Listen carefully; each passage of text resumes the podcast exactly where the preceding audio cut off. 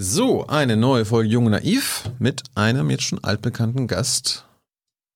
Wer bist du nochmal? Andreas Kemper. Andreas, was machst du? Äh, ja, ich beschäftige mich mit, also ich bin Soziologe und ich beschäftige mich seit 20 Jahren mit dem Thema Klassismus, seit 15 Jahren mit dem organisierten Antifeminismus, also kritisch mit dem Antifeminismus und seit acht Jahren, also schon vor der Entstehung der AfD mit dieser Partei. Mhm. Gibt es da irgendwas Neues, was wir wissen müssen? Oh, ja, Aber du warst, ja, du, warst ja, du warst ja zuletzt vor genau einem Jahr hier. Ja, genau. Ich, äh, fast einem Jahr. thematisch beschäftige ich mich jetzt am, am meisten mit äh, Klassismus tatsächlich, also mit dem Thema, mit dem ich mich schon am längsten beschäftige, aber auch mit dem sogenannten äh, Libertarismus, also mit den ähm, Libertarians. Das sind so Leute, die die Demokratie abschaffen wollen und einen Totalkapitalismus einführen wollen. Und, äh, und da beschäftige ich mich nochmal konkreter mit dem Thema Privatstädte, weil jetzt in Honduras tatsächlich Hm. die Utopie von so einem Totalkapitalismus verwirklicht wird. Ich will ja auch eine Privatstadt in MacPom gründen. Können wir nachher mal drüber reden, ob das eine gute Idee ist. Äh, über Klassismus können wir auch reden, aber ich wollte jetzt gerade einfach nur wissen, ob es bei der AfD was Neues gibt. Bei der AfD, ähm, Weil wir, wir sind jetzt hier kurz vor der Bundestagswahl. ja klar, da gibt's nichts direkt Neues, aber alte Tendenzen äh, verfestigen sich. Und das heißt, die AfD rückt immer weiter nach rechts. Ähm, der letzte, der jetzt quasi rausgegangen wurde, ist ähm, äh, äh, Junge ne, aus äh, Rheinland-Pfalz. Und ähm, der war noch so ein Höcke-Gegner, der ist jetzt auch gegangen. Das heißt, Höcke setzt sich immer mehr durch und ähm, nach der Bundestagswahl wird sich eben zeigen, wie das dann weitergeht. Da ist schon angekündigt worden, dass dann an Meutens Stuhl gesägt wird. Und dann hätte Höcke eigentlich nur noch eine Endgegnerin und das wäre Beatrix von Storch. Das wäre dann so die einzige, die dann noch äh, Höcke im Wege stehen würde. Das ist ja auch eine geile Konstellation, Höcke gegen, Ja, ja. gegen Trixie. äh, aber von Höcke und so dem Rechtsextremismus der AfD bekommt man jetzt im Wahlkampf nicht so viel mit. Wie kommt das? Ja, das wollen die auch nicht. Also Höcke ist auch jemand, der, der geht lieber aus der Defensive vor. Ne? Der ähm, prescht nicht vor, ne? der, der geht dann, wenn er halt weiß, dass er gewinnt, äh, dann geht er nach vorne. Und für den Bundestagswahlkampf ist er momentan nicht wichtig. Warum? Das wäre ein bisschen gefährlich, weil ähm, viele wissen ja, Höcke ist ein Faschist. Ja, und wenn Höcke dann an erster Stelle Wahlkampf machen würde, dann würde das Ganze auf ihn quasi gemünzt sein. Dann würde ähm, die AfD noch sehr viel deutlicher als faschistische Partei ähm, angreifbar sein. Und deswegen denke ich, dass ähm, äh, Höcke da jetzt nicht auf den Wahlplakaten ist. Er ist ja auch eigentlich Landespolitiker, Aber, formal. aber will er jetzt quasi nach der Wahl vielleicht die Partei dann übernehmen und an Meutens Stelle treten? Weißt du da was? Äh, ich denke halt, dass Meuthen, äh, das hat Höcke auch schon angekündigt, ne? nach der Bundestagswahl muss äh, über Meuthen geredet werden. Ne? Und ähm, ob sich Meuthen dann einfach still und heimlich zurückzieht oder ob es da zu einem Showdown kommen wird, das weiß ich nicht, kann ich nicht einschätzen. Mhm. Aber äh, die, die Höcke-Fraktion in der AfD, die wird immer stärker und die Gegner von Höcke ziehen sich zurück und die Leute, die nachwachsen, sind dann halt eher Leute, die dann halt entweder direkt auf Höcke-Linie sind oder äh, sonst äh, sehr extrem sind, also rechte Evangelikale oder ähm, Leute in der Richtung. Aber erklär doch mal jetzt die, also du sagst, der Meuthen ist quasi nicht auf der Höcke-Linie. Was bedeutet denn auf der Höcke-Linie zu sein? Gibt ja viele, die sich noch nie Ja. damit auseinandergesetzt haben. Und auf welcher Linie ist denn Meuthen? Und warum Ja. muss der weg aus Sicht der Faschisten in der AfD? Ja. Also es gibt drei Strömungen in der AfD. Erstmal ideologisch drei verschiedene Strömungen. Die gab es von Anfang an, wobei am Anfang diese wirtschaftsliberale Strömung am stärksten war, ne? die halt Sozialstaat abschaffen wollten und die Steuern senken wollten für die Reichen. Ne? Das waren Bernd Lucke, Hans-Olaf Henkel und so weiter. Und äh, zu den Leuten gehört weitgehend auch noch Jörg Meuthen. Ne? So dieser Hayek, österreichische Schule, ne? das ist, sind, sind so Wirtschaftsliberale. Ähm, dann gibt's eben so christlich-fundamentalistische Leute, ne, Christen in der AfD. Da würde ich dann am ehesten noch ähm, Beatrix von Storch verorten, aber auch Maximilian Krah, der Piusbrüderschaft, also der äh, äh, und dann als dritte Strömung eben diese völkisch-faschistische Strömung um Björn Höcke.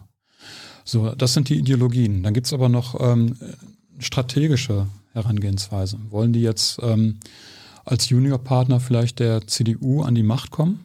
Das war ursprünglich die Idee. Dafür wurde halt die Wahlalternative 2013 damals gegründet, vor acht Jahren, September 2012. Von neun, neun Jahren sind das schon, ne?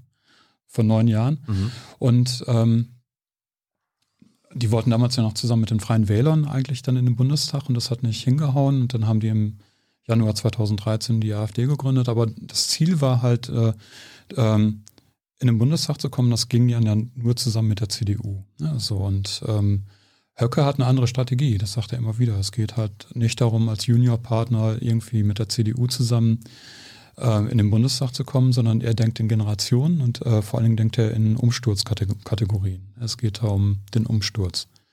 So und ähm, um was zu errichten? Ja, um seine Utopie zu errichten. Ne? Bei Höcke wäre das dann halt ein ganz anderer Staat. Ne? Also er knüpft, wenn ich halt, also ich gehe davon aus, dass er Landorf Ladig ist, dass er halt unter dem Pseudonym damals ähm, bei Thorsten Heise, einem der führenden Neonazis in Deutschland, drei Texte geschrieben hat, 2011, 2012, bevor es die AfD gab. Und da hat er aus dem Nähkästchen geplaudert, was er gerne vorhat. Und sein Ziel ist es halt mit einer Revolution, das hat er wortwörtlich so geschrieben, mit einer Revolution halt äh, anzuknüpfen an die Zeit, äh, äh, die, ähm, also an 1938, 39 eigentlich, ne, wo dann halt der Zweite Weltkrieg äh, angeblich von den fremden Mächten ähm, initiiert wurde gegen mhm. Deutschland, weil in Deutschland die äh, Wirtschaft äh, so florierte. Da gab es die erste Antiglobalisierungsbewegung ja, und das muss wieder hergestellt werden. Das sind halt die, die europäischen Kraftzentren, Machtzentren, die er da wieder herstellen will. Und wie das dann konkret aussieht, da hat er sich auch schon häufiger zu geäußert. Dazu haben wir auch eine ganze Folge gemacht. Ja, genau. Ähm, Andreas Kemper zu Land auf Ladig müsst ihr unbedingt gucken.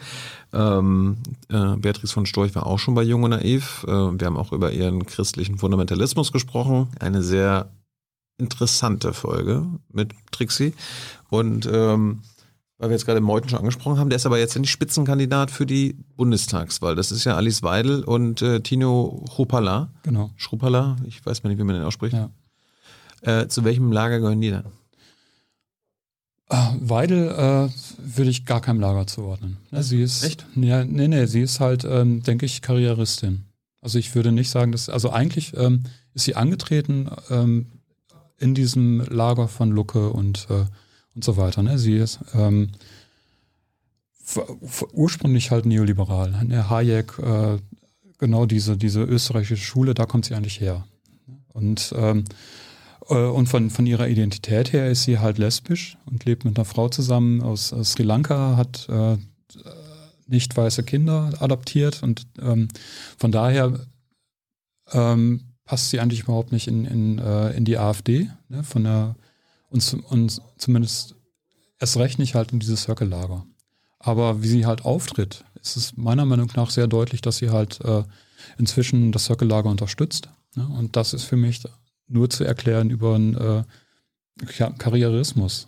Also bei, bei Höcke zum Beispiel ist es ganz klar, der ist so groß geworden. Oder Kalbitz, ne? die sind seit der frühesten Jugend oder vielleicht schon seit der Kindheit sind die halt äh, auf Linie. Ne? So wie, wie so halt äh, SPDler, die schon als, äh, als Jusos quasi angefangen haben, sind die so auf Linie. Ja, bei Frauke Petri nicht. Äh, bei Frauke, bei, bei der auch nicht. Alice Weidel. Alice Weidel nicht. Ne? Frauke Petri ganz ähnlich. Aber die ist ja nicht mehr bei der AfD. Ja, die sind, ähm, die machen da ihre Machtspielchen. So, ich würde sie nicht da wirklich an der Linie. Aber wenn sie Karrieristin ist, äh, warum ist sie denn nicht schlau genug zu sagen, okay, hier wollen die Faschisten die Macht übernehmen, ich wechsle denn doch lieber mal zur FDP oder zur CDU? Ja, ist jetzt ein bisschen spät. Ne? Ich glaube, ja. bei der FDP würde sie jetzt nicht gut punkten können. Das ist, da hat sie vielleicht den Absprung verpasst oder so. Also, hm. Und sie ist eben bei der ähm, AfD ist hier halt äh, ganz weit oben und bei der FDP wird sie dann vielleicht maximal, also jetzt ist, denke ich, wirklich zu spät, aber da hätte sie maximal dann irgendwie im, im Landesverband punkten können. Ne? Das, ähm, so, aber ich würde sie wirklich da als, als äh, die, die spielt die Machtkarte. Aber warum stellt die AfD sie auf? Wenn sie zu keinem Lager gehört und so? Naja, weil äh, die AfD damit ja dann signalisieren kann, hier, wir haben nichts gegen Lesben, wir haben nichts gegen Frauen, äh, bei uns kann jeder mitmachen und so weiter. Hm. Hey Leute, hier sind Thilo und Tyler. Junge Naiv gibt es ja nur durch eure Unterstützung. Hier gibt es keine Werbung, außer für uns selbst. Das sagst du jetzt auch schon ein paar Jahre, ne? Ja. Aber man muss ja Aber mal wieder darauf halt, hinweisen. Ne? Stimmt halt. Ne? Und ihr könnt uns per Banküberweisung unterstützen oder PayPal. Und wie ihr das alles machen könnt, findet ihr in der Podcast-Beschreibung. Was mit dem Schruballer? Uff, äh, würde ich ähnlich sehen. Also ich würde ihn auch nicht erzählen als jemand, der ähm, äh, von Anfang an der, der äh, Ideologe ist. Er ist, denke ich, halt ähm, auswechselbar. Genau wie, äh, genau wie Weidel. So, und, ähm, also ich unterscheide halt zwischen den Leuten, die wirklich ideologisch quasi auf Linie sind, seit, seit Ewigkeiten und die in den Netzwerken groß geworden sind und den Leuten, die halt da Karriere machen. ne? Aber haben die denn was zu sagen? Also wirklich was zu sagen in der AfD? Ich meine, das sind die Spitzenkandidaten Ja. jetzt für die Bundestagswahl, die könnten wahrscheinlich die nächsten Fraktionsvorsitzenden im Bundestag sein. Da, da steckt doch eine gewisse Macht denn dahinter. Ja klar, also die haben aktuell was zu sagen, ja, so lange bis sie nicht abgesägt sind. Sie sind aber viel leichter abzusägen als Leute, die ähm, ein ganzes Netzwerk haben. Und das haben die nicht. ne? Und Die Meuthen hat ein Netzwerk. auch nicht wirklich. Auch nicht. Nee, also Beatrix von Storch hat ein Netzwerk. Die hat ein internationales Netzwerk, allein schon von dem ganzen Adel, die, die ganzen Adelsverwandtschaften, ne, die Mhm. ja auch den ganzen organisierten Antifeminismus in Deutschland quasi ähm, voranbringen. Ja, das, das, ist ein, das ist halt ein Netzwerk, der ist, und da ist sie auch nicht so leicht wegzukriegen. Ne, oder, oder Maximilian Krah hat ein Netzwerk, ne, der ist in der Pius-Bruderschaft und äh, oder hängt mit denen zusammen, ist der Anwalt für die und so weiter. Ja, das ist auch ein Netzwerk. Aber solche Netzwerke sehe ich bei, weder bei, bei Weidel noch bei Meuthen noch bei Kruppalla. Spielt Gauland noch eine Rolle? Theoretisch ja, aber ich kann das mit seinem Alter nicht einschätzen. Ich denke, das ist wirklich eine Altersfrage, ne, dass er ähm, das aufgrund seines Alters nicht mehr allzu lange ähm, so ausspielen kann, wie er das vor ein paar Jahren noch konnte. Zu welcher Strömung zählst du ihn in der Partei? Äh, nicht direkt äh, so zum faschistischen Lager wie, wie Höcke und Kalbitz, aber ähm, der hat die ohne Ende protegiert und ähm, geschützt. Und da war es, das ist mir auch ein Rätsel, warum er das in der Form gemacht hat. Also ich hätte ihn eher nationalkonservativ eingeschätzt, aber keine Ahnung. Höcke war noch nicht bei, bei Junge Naiv, Andreas Kalbitz dagegen schon. Da würden jetzt einige sagen, Andreas, was willst du? Der ist doch jetzt nicht mehr in der Partei. Warum Der- erwähnst du den jetzt immer noch? Der ähm, ist ja noch, ich meine, der macht ja noch, ähm, der ist, macht ja noch mit bei der Partei. Der ist nicht mehr in der Partei, aber am Rand ist er noch mit dabei und äh, ist noch wichtig und äh, Warum? Er ist bei Auftritten dabei. Ne? Man sieht ihn immer wieder auf Fotos auch bei der AfD und ähm, ich denke, dass viele ihn nicht fallen gelassen haben. Auch äh, Höcke hat ihn nicht fallen gelassen, anders als Poggenburg damals. Als Poggenburg, da hat äh, Höcke sich gegen Poggenburg gewandt. Also Poggenburg war damals auch ganz wichtig.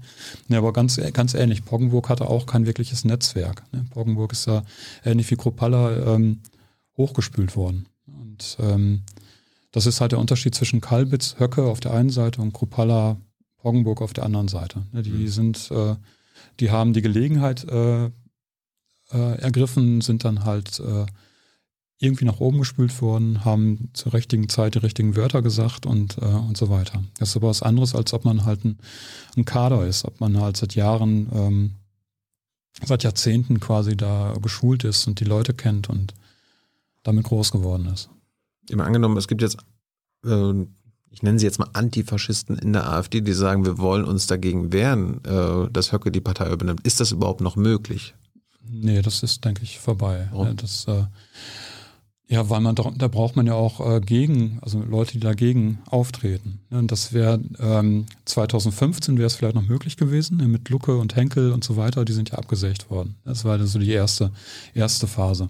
Dann, und dann sind ja Meuthen und Weidel bekannt geworden. Ne, die sind ja dann äh, plötzlich, äh, da wurden da Plätze frei und da sind die reingesprungen, obwohl die beide auch eher wirtschaftsliberal sind oder nicht obwohl, sondern weil das damals auch noch eine Rolle spielte in der AfD. Und ähm, äh, da haben die quasi Posten übernommen. Und dann ist Frau, das war die Zeit von Frau Petri und von Markus Britzell. Da sind die halt, haben die quasi die Partei mit angeführt. Ja, also Gauland war da noch äh, als Übervater immer ganz wichtig. Und Konrad Adam war dann auch schon so halb weg, also auch einer der Gründungsväter. Also die Gründungsväter waren ja ähm, Lucke, Gauland und Konrad Adam. Konrad Adam hat auch schon kaum noch eine Rolle gespielt, hat sich dann auch mit Gauland verkracht und musste dann immer weiter auch einstecken. Mhm. Und ähm, 2017 wollten dann Petri und Prezell ähm, Höcke rauswerfen. Aber die waren ja schon gesch geschwächt, weil die halt die vorher mit dazu beigetragen haben, dass Lucke und so weiter raus, ähm, rausgehen mussten.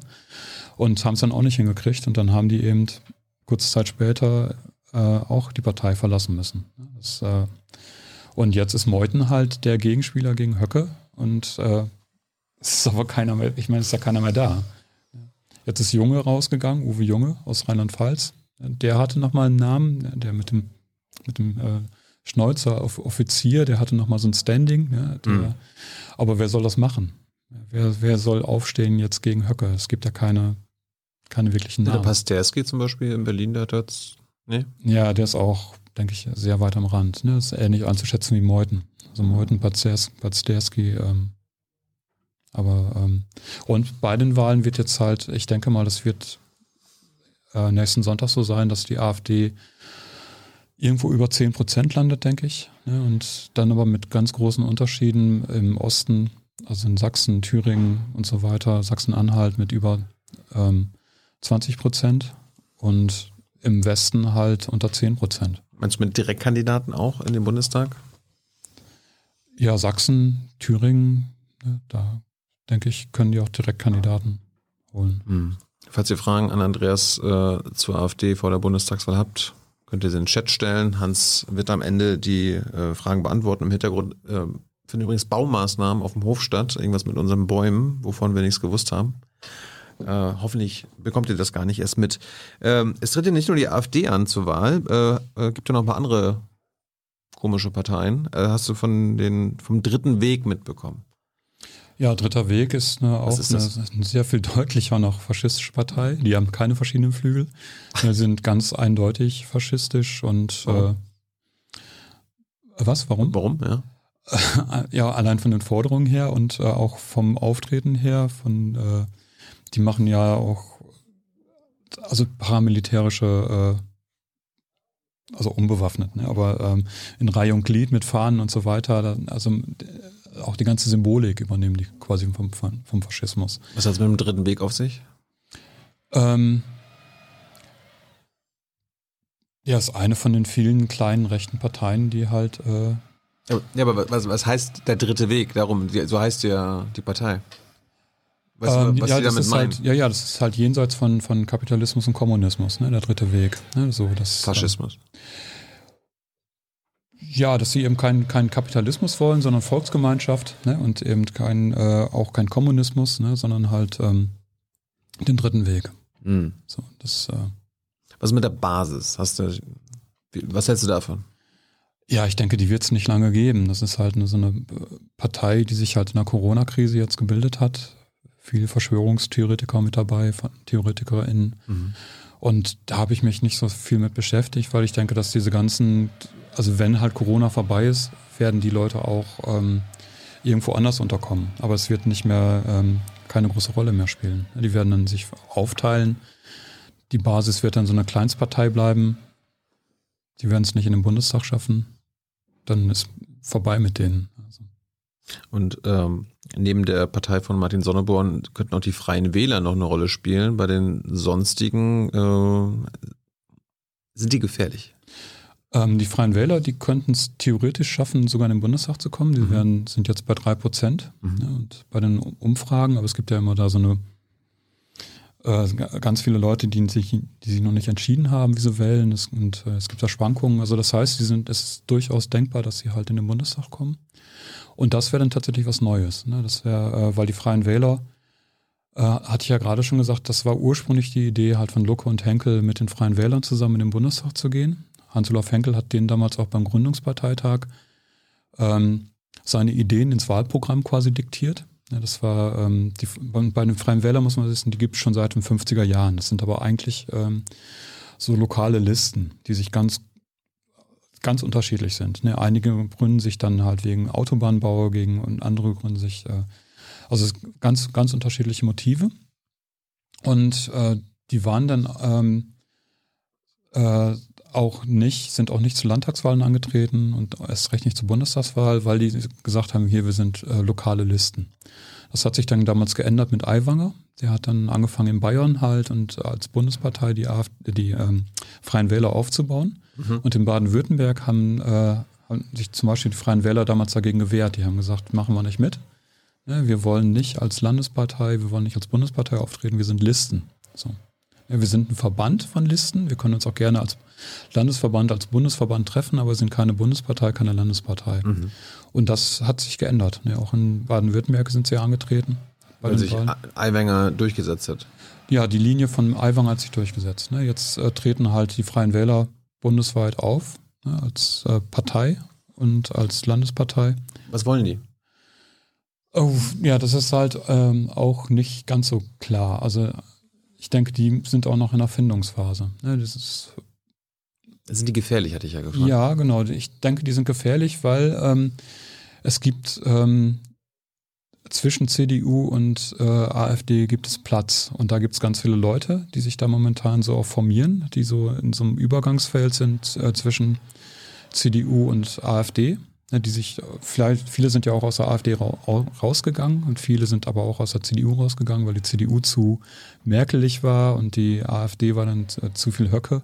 Und dazwischen ist halt Platz. Ne? Und da könnte tatsächlich die, die, die Freien Wähler als neue Partei so ein Auffangbecken sein. Wie in Bayern. In Bayern sind ja auch im Landtag und in der Regierung mit der CSU zusammen. Aber machen die da irgendwelche gefährlichen Sachen?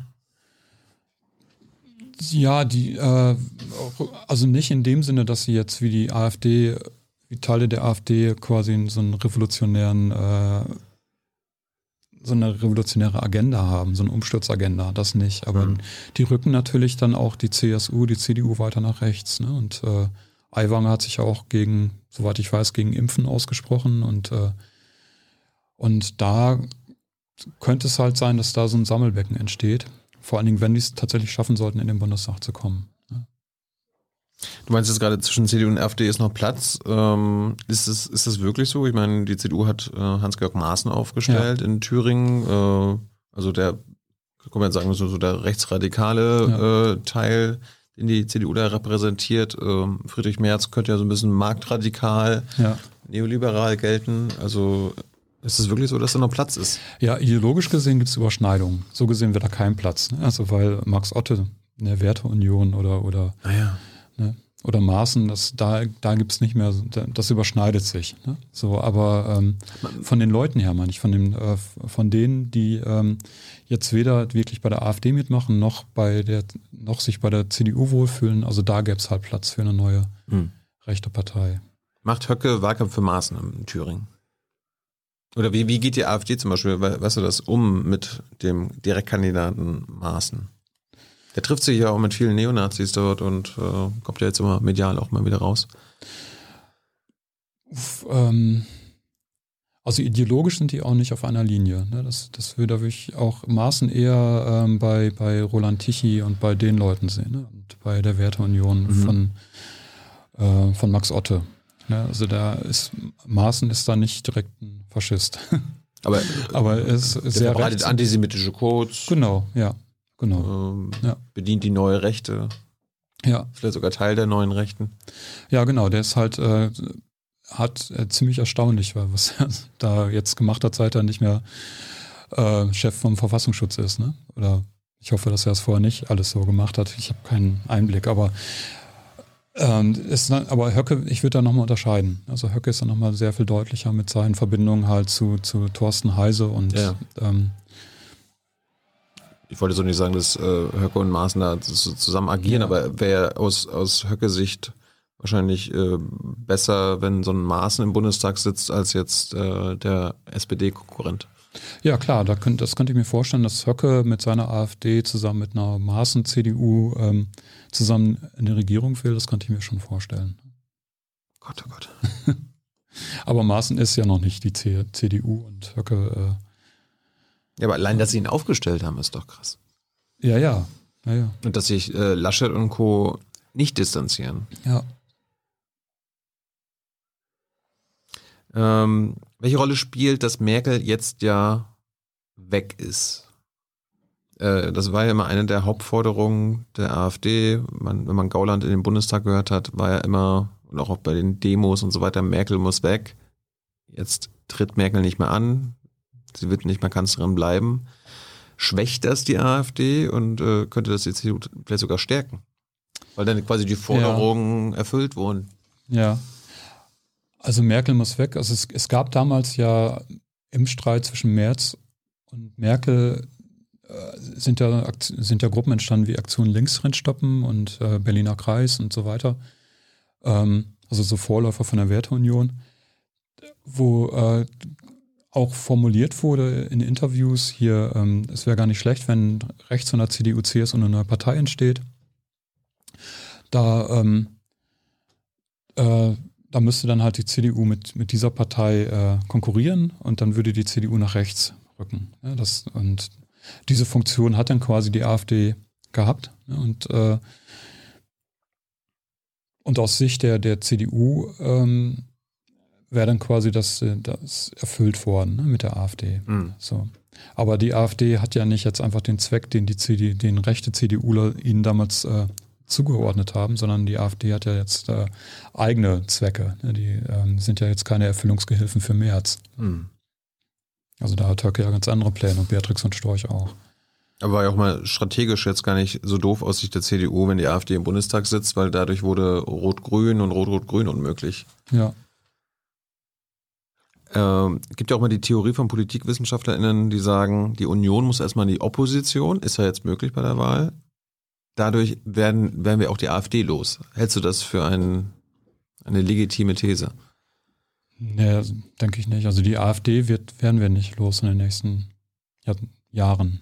Also die AfD wird äh, auf jeden Fall immer eine Stammwählerschaft äh, äh behalten, die groß genug ist, damit die in den Bundestag kommen. Und seien es auch nur 6, 7 Prozent. Ja, aber ich glaube nicht, dass wir die AfD in den nächsten Jahren loswerden. Das, äh, Warum bist du da so sicher?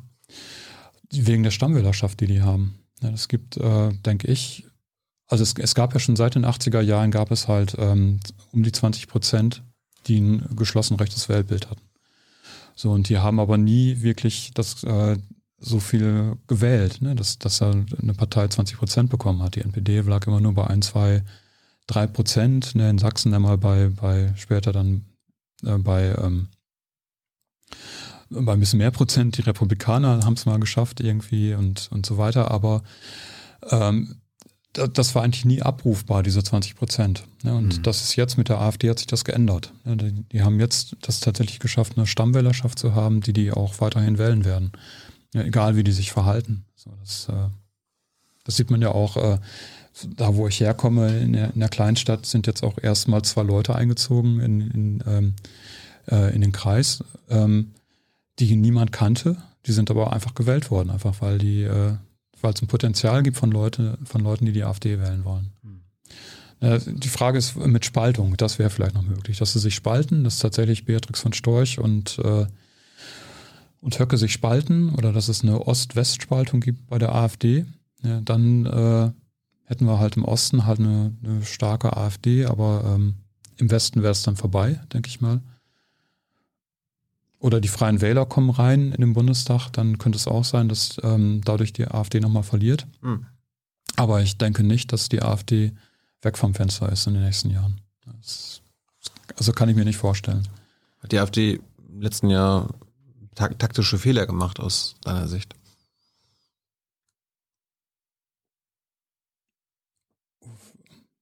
Weiß ich nicht. ich, ne, ähm, kann ich nicht beantworten. Ja, mir, mir, war zum Beispiel letztes Jahr aufgefallen, äh, bevor die Bundesregierung, die Landesregierung Corona-Maßnahmen eingeleitet haben, ja. äh, gab es AfDler auch im Netz und so weiter, die gesagt haben, wir müssen, wir müssen, wir müssen geschützt werden von ja. diesem China-Virus ja, und so weiter. Und dann ist es passiert und haben sie natürlich gleich umgeschwenkt, weil es muss natürlich immer das Gegenteil gesagt werden von dem, was die Regierung macht. Ja, aber ich glaube nicht, dass das wirklich ein Fehler war. Das ist, mhm. das war ein, die mussten erstmal zusammenfinden. Ne? Und, und, und, und ein, eigentlich ist so eine Seuche eigentlich was, äh, wo Rechte auch, wenn die jetzt in der Regierung gewesen wären, hätten die damit auch gut arbeiten können. Warum? Ja, weil man da ganz viele Freiheitsrechte einschränken kann auch. Das, ähm, das was die jetzt ja vorwerfen, ja. Ne, das würden die, wenn die an der Macht wären, tatsächlich auch umsetzen. Was, Bess- was Besseres gibt's ja gar nicht als, als äh, eine Seuche, als Vorwand dafür, äh, alle möglichen Rechte einzuschränken. Also was, was da vorgeworfen wird, das kann, äh, kann tatsächlich auch so ge- genutzt werden. Ich denke ja nicht, dass es so genutzt wird. Also ich finde die Maßnahmen weitgehend sinnvoll. So, aber es kann natürlich auch äh, so halt äh, instrumentalisiert werden. So, und das, ich denke, eine rechte Partei wird das machen. Aber hat hat Orban jetzt ja auch nicht gemacht, oder? Also, Stimmt, ja. oder in Polen. Ja. Wie ist denn das eigentlich? Ist die AfD wirklich so eine, so eine Ost Ostpartei? Weil, wenn man sich mal so die Umfragen anguckt, in Mecklenburg-Vorpommern wird ja jetzt auch gewählt, da stehen die ja so zwischen 12 und 15 Prozent. Im Gegensatz zu Sachsen, wo die ja 26 bis 30 Prozent in den Ja. Umfragen sind. Äh, wie kommt es, dass die AfD, das ist ja eigentlich nicht in ganz Ostdeutschland so, sondern eher so in Sachsen, Thüringen, Sachsen-Anhalt, dass sie so, da so stark sind? Also- Berlin, Berlin ja auch nicht. Ja, also Berlin ist ja nochmal was ganz anderes. Ja, ja. Ne? Es ist ja eine Großstadt erstmal. und Gehört auch dann- zu Ostdeutschland. Ja, ja, aber dann ist was ja der Großteil von Berlin ist ja gehörte mal zu Westdeutschland und so weiter. Also Berlin ist dann nochmal was ganz anderes aufgrund Gut. des großstädtischen Charakters und äh, und Sachsen ist auch nochmal was Eigenes. Ne? Sachsen ist, denke ich, äh, müsste man sich nochmal gesondert anschauen. Allein schon von der Geschichte her, aber auch ähm, vom Auftreten der CDU, ne? wie die äh, damals halt ähm, da auch so eine, so eine Machtposition ausgebaut haben. So und ähm, Thüringen, da ist natürlich der Höcke-Faktor, denke ich mal, spielt da eine große Rolle. Und, äh, aber das, äh, warum jetzt halt in Mecklenburg-Vorpommern, warum die da so schwächeln plötzlich und Hm. äh, da, das kann ich mir jetzt nicht genau erklären. Überrascht, überrascht dich, dass die, die Wahl von Kemmerich letztes Jahr jetzt im Wahlkampf, auch bei dem Wahlkampf der FDP keine Rolle spielt? Oder ist das zu Recht wieder vergessen, weil sich die FDP und auch die CDU für den Fehler entschuldigt haben? Ja, ist lange her. Ne? Also ich denke, Das das ist eineinhalb Jahre her. Ja, ja, aber es ist ja schon lange. Ne? Also ich meine, wenn man jetzt guckt, was da noch alles für Skandale passiert sind in den letzten Jahren, in den letzten Monaten, ne, dann, ähm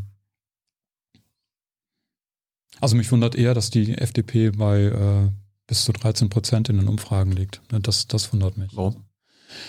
Ja, weil äh, wo, wo kommt das her? Ich meine, die, die machen ja eigentlich nichts, was, was das irgendwie, äh, die sitzen halt fast überall in der Opposition und äh, haben eigentlich nichts so wirklich vorzuweisen. Ja, und ähm, wahrscheinlich ist es einfach, weil die CDU halt, äh, das sind wahrscheinlich alles CDU-Wähler, die halt äh, gewechselt haben zur FDP, weil sie die CDU nicht mehr wählen wollen. Also ich denke. Hm.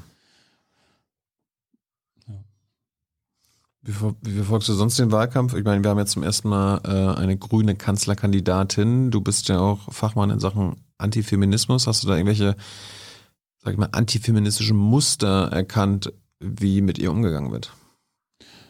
Ja, die wird ja auf jeden Fall gezogen. Also diese, diese antifeministische Karte. Ja. Woran merkst du das? Woran erkennen wir das? Ah, Das sind Kleinigkeiten, ne? dass, dass dann äh, sehr oft gefragt wurde, wie kann sie das vereinbaren ne? mit Familie und so weiter, mit Kindern. Und, als, äh, und das, also was wird halt bei Politikern nie gefragt. So, ist- Warum ist das antifeministisch, wenn man das fragt? Ja, weil, weil eben bei Männern wird das nie gefragt. Also Trump ist nie gefragt worden, wie er das vereinbaren kann mit, äh, dass, dass er Kinder hat, dass er da als Präsident antritt. Sondern im Gegenteil, das ist ja dann was Tolles, wenn er Kinder hat. Mhm. Als Familienvater ist er dann auch prädestiniert dafür, Präsident zu werden. Man wäre nicht, man wäre nicht prädestiniert, äh, als Mann äh, Kanzler zu werden, wenn man keine Kinder hat. Also so eher so rum. Ne? Und ähm, bei ähm, Frauen ist es dann plötzlich ein Problem, wenn die Kinder haben, ne? weil die müssen sich um die Kinder kümmern. Wir kriegen das hin oder die armen Kinder und dann kommt sowas wie Rabenmutter und, und so weiter. Mhm. Also Rabenvater hört man dann auch eher nicht. Und das ist natürlich alles antifeministisch. Gibt es andere Muster, die bedient werden bei ihr? Ja, klar, Fachkompetenz. Ne? Das ist äh, sie, ähm, bei den Umfragen sieht man das auch, ne? Sie ist dann eher bei den, sie punktet eher äh, bei dem Emotionalen ne? und äh, bei den Fachkompetenzen punkten halt eher Scholz und Laschet. So, das ähm, denke ich, spielt auch eine Rolle. Ne? Dass eben Fachkompetenz wird Frauen dann eher nicht zugetraut. Mhm. Egal wie sie argumentieren. Sozusagen welche antifeministischen Muster? Beim, bei Baerbock? Müsste ich dann genauer nachgucken.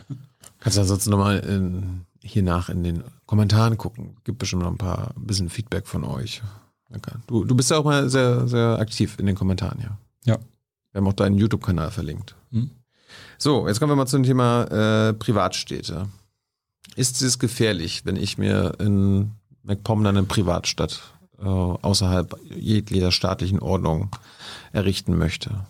Nee, das geht ja erstmal gar nicht. Das geht nicht. Ne, weil ähm, die staatliche Ordnung wirst du hier erstmal nicht los. Ne, und ähm, Hm.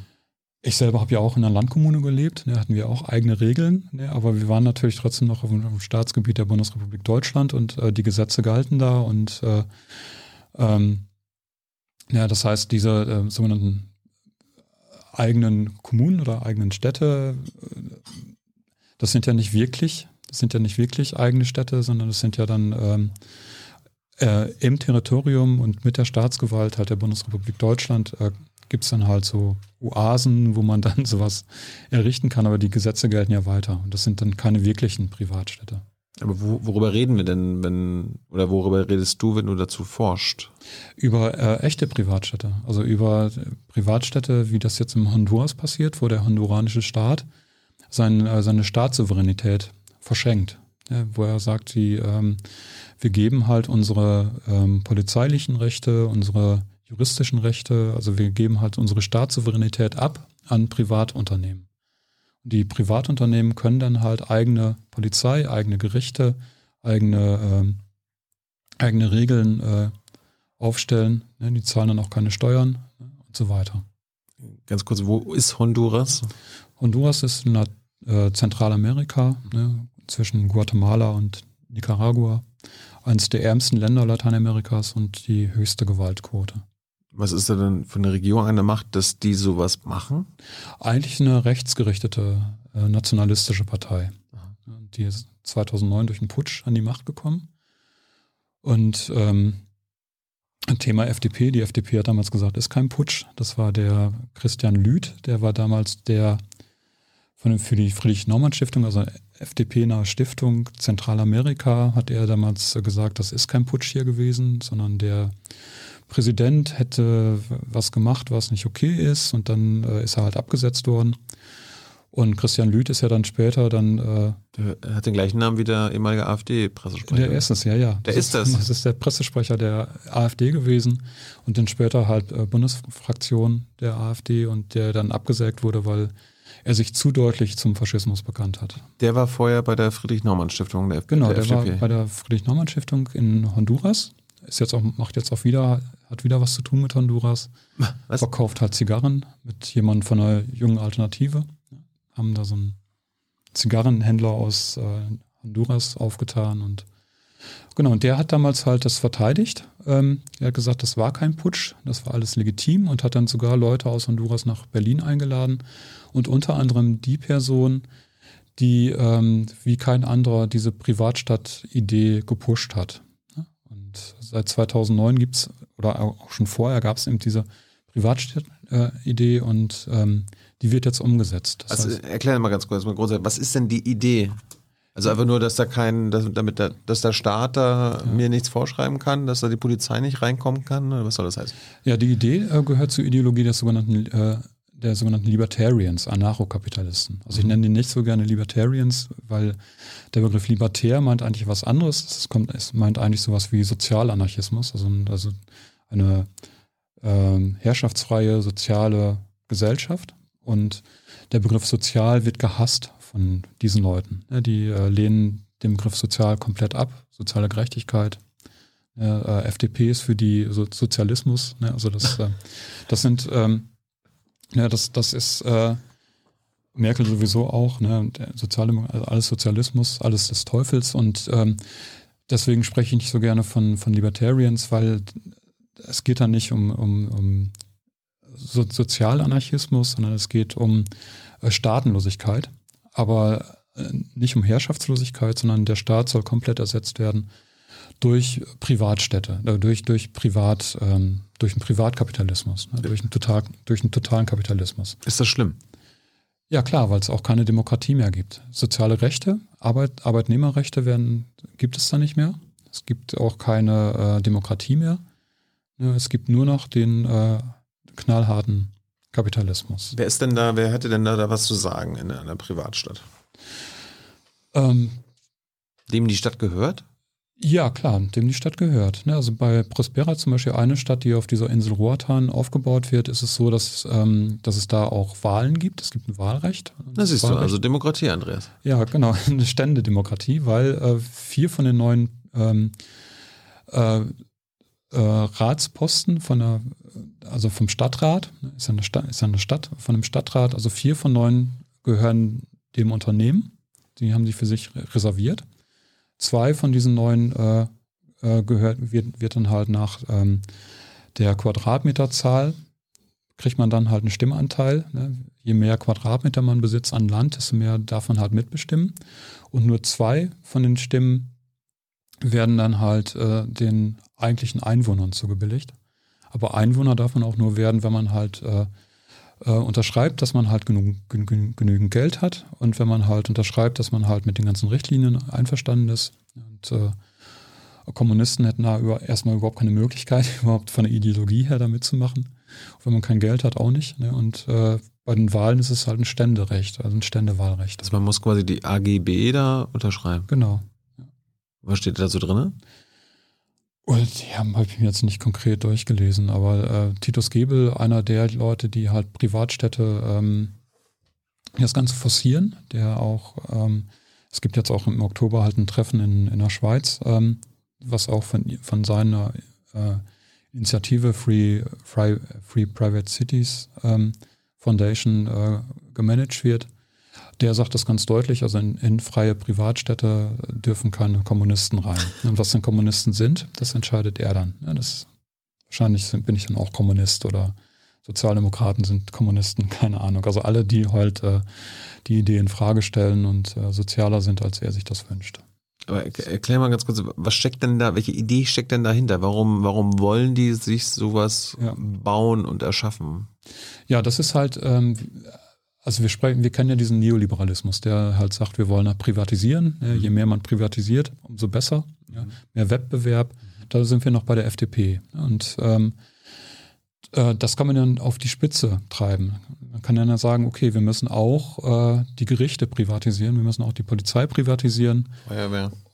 Ja, alles, alles privatisieren und äh, dann ist es äh, noch besser. Ne? Und das ist so die Idee dahinter. Und das, äh, und dann wird halt gesagt, das einzige Übel, was es gibt, das ist halt der, ähm, wenn halt das äh, Privateigentum nicht komplett durchgesetzt werden kann. Das ist das einzige Übel. Und ähm, und das muss dann halt geregelt werden und dann äh, macht man halt so Schiedsgerichte, die man, die aber auch Unternehmen sind, die man dann auch kaufen muss oder die äh, oder wo man dann halt ähm, Mitglied werden kann, ne, die wie Versicherungen quasi. Ne, und das ist dann quasi alles privatisiert und das ist dann halt die Utopie. Aber wie kommen die, wie kommen die darauf? Wie, wie kann man auf die Idee kommen, dass, ich meine, klar, es ist ja eine legitime Position in unserer Gesellschaft, dass man sagt, okay, ich will so viel es geht privatisiert sehen, aber wie, kann man, wie kommt man auf die Idee, dass der Staat da ganz raus soll? Ne, das ist halt eine Verlängerung von, dem, von den Erfahrungen, die Leute machen, die halt viel Geld haben, die viel Geld geerbt haben, die halt sehen, hier, der, äh, mir geht's eigentlich gut, ich habe ja ganz sehr viel Geld, aber der Staat will mir mein Geld wegnehmen, ich muss Steuern zahlen. Ne? Oder bei, bei Titus Gebel, ähm, der hat ähm, eine, ähm, ein Unternehmen gegründet, ähm, die Deutsche Rohstoff AG, und hat damit richtig Geld gemacht. War da auch sehr findig, ne, war ähm, erfolgreich damit. Und dann sind die auf die Idee gekommen, äh, Frack, bei Fracking einzusteigen. Und Fracking ist halt eine Methode, die ähm, äh, sehr umstritten ist, weil das mit sehr viel Umweltschäden einhergeht. Und deswegen ist es halt in Deutschland auch nicht so erlaubt, wie er das gerne möchte. Und dann hat sich halt seine äh, Deutsche Rohstoff AG in die Vereinigten Staaten abgesetzt und da zu dem Zeitpunkt ist der auf die Idee gekommen, ähm, das Ganze dann auch, ähm, er ist dann auch ausgestiegen aus dem operativen Geschäft und äh, macht jetzt seine Privatstadtsachen und ich denke, das hängt miteinander zusammen, weil er gesehen hat, hier meine, mein Unternehmen wird halt blockiert von diesen staatlichen Eingriffen. Ich darf nicht äh, Fracking machen, dann muss ich auch noch Steuern zahlen. Das wäre doch viel besser, wenn das alles frei wäre. Und so ist es halt auch bei den Privatstädten. Da siedeln sich halt Unternehmen an, die ähm, ansonsten äh, Schwierigkeiten kriegen könnten.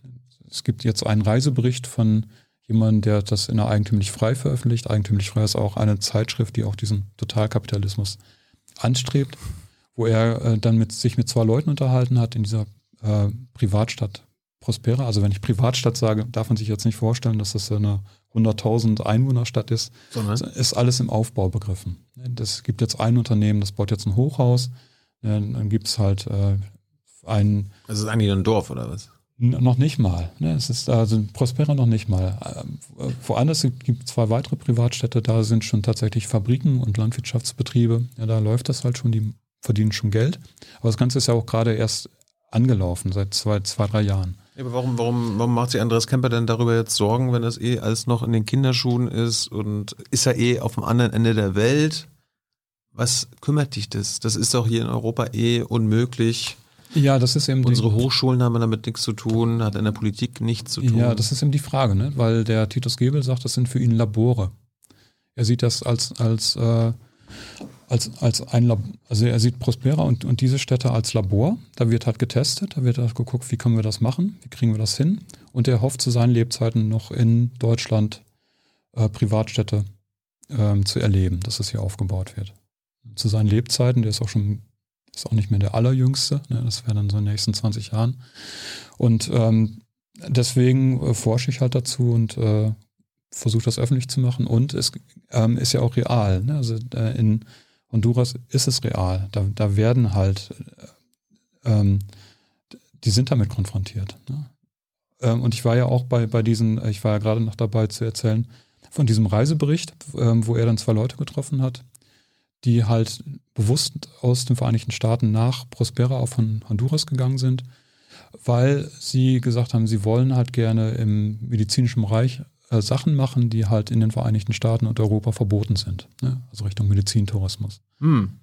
So. Ähm, hin, hinzu kommt dann noch, dass es auch äh, Steueroasen werden könnten. Und Steueroasen gehen mich ja auch an, ne? weil äh, äh, es gibt ja, wenn man halt sagt, hier, wenn jetzt halt die neue Bundesregierung da ist und die sagt, wir wollen da Vermögensteuern einführen, endlich mal und äh, vernünftig besteuern, die Ungerechtigkeit ein bisschen wegschaffen. Dann Frank Thelen nach Prospera. ja, genau, dann, dann ist halt, dann wird gesagt, ja, dann können wir nicht machen, weil dann gehen die ganzen Reichen weg ne? und dann äh, mhm. haben wir erst recht nichts davon. Und genau das ist halt das Ding, dass eben da dann halt Möglichkeiten geschaffen werden, dass die Leute halt ihr Geld rausziehen und so weiter. Und in Honduras ist, haben die Leute Angst davor, dass ähm, wenn jetzt halt ein Regierungswechsel stattfindet und jetzt die nationale Partei da abgewählt wird, ähm, dass dann da ähm, kriminelle Machenschaften aufgedeckt werden und die Leute sich dann halt in diesen Privatstädten verstecken können. Und der Staat keinen Zugriff hat, weil es ja quasi eigene Territorien sind. Und ist das denn verfassungsrechtlich äh, so geregelt in Honduras? Ja, genau. Das war ähm, beim ersten Versuch war das so, dass sie die Verfassung geändert haben und dann haben oder Gesetze erlassen haben, wo dann das äh, Verfassungsgericht äh, in Honduras äh, mit vier also vier von fünf Verfassungsrichterinnen haben gesagt, ist nicht. Und die vier wurden dann einfach abgesägt. Die wurden dann einfach äh, rausgeworfen. Dann haben die neue, neues Gesetz gemacht und äh, die Verfassung geändert und jetzt geht es angeblich. Aber andere sagen halt, das geht nicht. Also es ist halt ein Streit. Ne? Hm. Aber wenn, wenn ich jetzt auch so drauf wäre und viele, viele Milliarden Euro hätte, äh, was mache ich denn? Gehe ich denn da nach, zu, nach Honduras oder gehe ich da zum, nach Prospera und sage, ich möchte hier gerne ein Stück Land haben? Ja, genau. Das sind die sogenannten CEDA, das sind Sonderentwicklungszonen, das sind keine Sonderwirtschaftszonen, das sagen die ganz bewusst. Es geht nicht um Sonderwirtschaftszonen gibt es ja überall, sondern es sind Sonderentwicklungszonen. Mhm. Das heißt, es geht nicht nur um Wirtschaft, es geht um Kultur, es geht um alles Mögliche. Also es geht quasi um ein ganz neues ähm, Staatsgebilde, was dann da aufgebaut wird. Das gehört letztlich gehört noch zu Honduras. Es ist nicht hundertprozentig, das sagt Titus Gebel auch, ist noch nicht das, was ich eigentlich will. Es noch ist nicht. Nicht, noch nicht ganz die Privatstadt. Aber da steckt eben viel Geld dahinter auch. Ne? Das sind äh, der, der äh, Investor von, von, ähm, von PayPal und von Facebook, äh, Peter Thiel, äh, der steckt da mit drin. Ne? Äh, äh, Zaha Hadid. Das ist halt ein, ein ähm, Architekturbüro aus, ähm, aus London. Das ist der Patrick ähm, Schumacher, der das betreibt. Nach dem Tod von Zaha Hadid ist, ist der quasi der Chef. Der baut da quasi jetzt ähm, äh, Wohnungen auf und macht das zusammen mit ähm, Unreal Engine, mit dem ähm, die von diesem Fortnite, der, dieser, wie heißen die noch? Das ist so eine Software. Genau, Software, mit Unreal- einer der, der Unreal, ja. größten Software-Firmen arbeitet der äh, Games-Firmen arbeitet der zusammen und ähm, also da steckt wirklich Geld dahinter. Ne, Titus Gebel ist auch, der hat auch Geld und äh, wenn das erstmal anläuft, dann kann es gut sein, hier, äh, dass dann ganz viel, äh, dass das dann wirklich läuft, ne? dass dann Geld reinfließt. Und es gibt halt so einen Mechanismus, auf, auf Roatan ist das so, da gibt es eben diese eine, eigentlich ein, so eine kleine Gemeinde, ne? Dieses, diese Privatstadt. Aber der, der Bürgermeister von der Insel hat gesagt, äh, wir müssen jetzt die ganze Insel zu einer Privatstadt machen, weil wir sonst nicht konkurrieren können gegen die. Ne, Weil die da ganz, weil das halt auch so ein Modell ist, stecken die ganz viel Geld rein und wir kommen dann nicht gegen an. Die zahlen keine Steuern, wir müssen Steuern zahlen.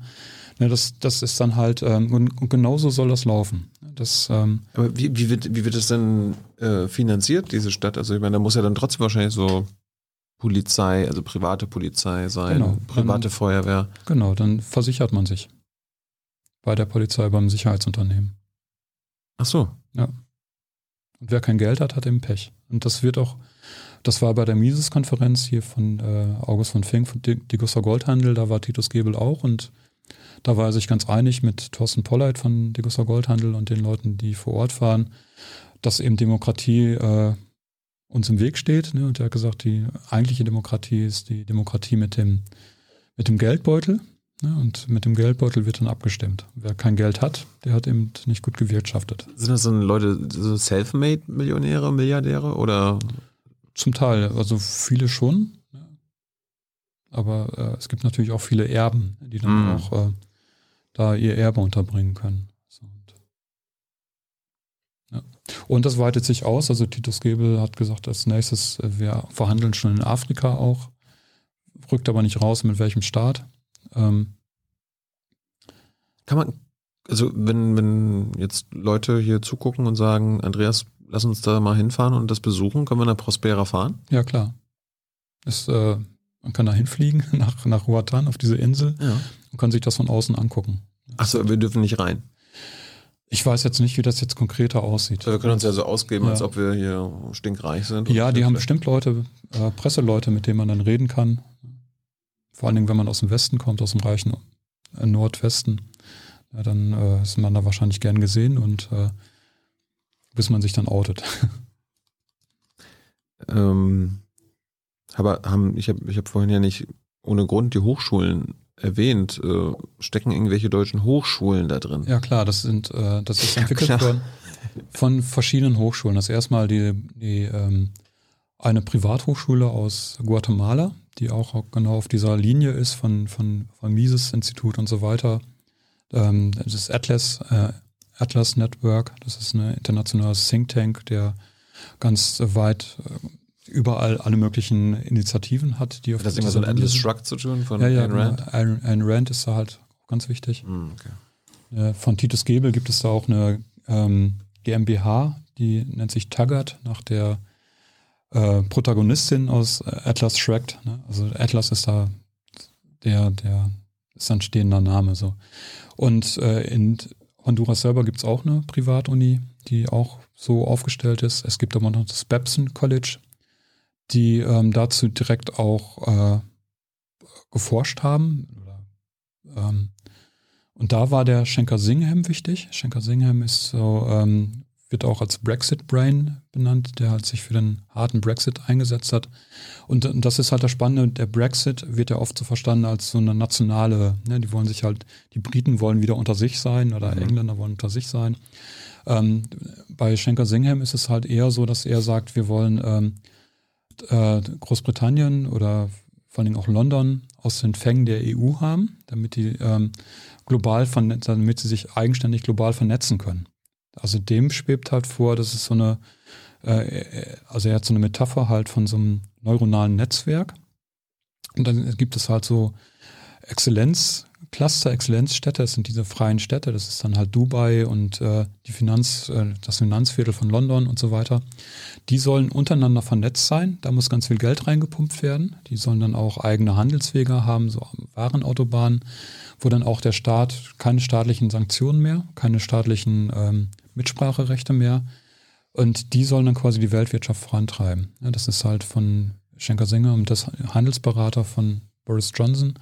Und der steckt auch mit drin bei Pros Prospera und hat das Ganze auch mit vorangetrieben. Aber wie soll das die Weltwirtschaft vorantragen, wenn die da ja quasi keine Steuern zahlen und irgendwie. Ja, die schaffen ja Werte. Das, das ist halt deren Ideologie. Das, ja, aber das die, findet sich die bei Werte wandern ja in deren Taschen dann. Ja, das würden die wahrscheinlich jetzt nicht so sehen. Das ist dann diesen, dieser Trickle-Down-Effekt, würden die dann Ah. sagen. Es wandert zum Großteil in ihre Taschen, aber die Taschen hatten vielleicht ein paar Löcher und dann wandert nach, so ein bisschen nach unten. Aber das ist ja halt die Idee, die wir auch bei den, bei den Unis haben, das mit diesen Exzellenzclustern. Wir fördern, machen jetzt keine Breitenförderung mehr von den Unis, nicht mehr diese Massenunis, ähm, diese, wo halt viele Arbeiterkinder dann studieren können, sondern Exzellenzcluster. Ja, es gibt dann halt, ähm, und, bei, und genau diese Exzellenzunis, wie die TU München, die hat auch da mitgemacht bei dieser Privatstadtentwicklung. Bei Bitte? Den, ja, die TU München? ja, die, die haben eine hundertprozentige Tochter, die nennt sich TUM Int, TUM International. Und der Chef von TUM International, der arbeitet ganz eng mit diesem Schenker Singhem zusammen. Die haben zusammen auch diese Papiere entworfen für halt die Weltwirtschaft äh, nach, äh, nach Corona mit diesen, mit, mit diesen halt äh, äh, Privatstädten, die dann so, so glänzen und die dann halt äh, untereinander diese Handelswege haben. Und der hat Prospera mitentwickelt. Das, äh, es gab 2019 von der TU München zusammen mit Titus Gebel und zusammen mit New Way, die halt diese Stadt betreiben, Prospera, gab es eine Invest Investorenkonferenz ne, 2019. Und äh, da war der mit dabei. Das hat er quasi, das, oder was heißt, der war da mit dabei? Der hat das vorangetrieben. Das war quasi ein, sein Projekt. Die haben dazu geforscht, wie man halt ähm, auf dieser Insel und dann noch diesem Hafen, La Ceiba, ne, der, der Hafen, der dann quasi anschließt an, an diese Insel, wie man das dann halt äh, äh, als Privatstadt aufbauen kann. So, und, ähm, und der ist jetzt aber nicht mehr dabei. Jetzt hat sich Tum Int auch da raus entfernt. Die haben jetzt eine neue Geschäftsführerin und die, äh, oder eine neue Chefin. Und die haben gesagt, ja, wir ziehen uns zurück, weil sie haben festgestellt, dass es in Honduras Menschenrechtsverletzungen gibt. Was ich ein bisschen merkwürdig finde als Begründung. Also Honduras ist halt der, der Staat mit der meisten Gewalt in Lateinamerika und das heißt schon was.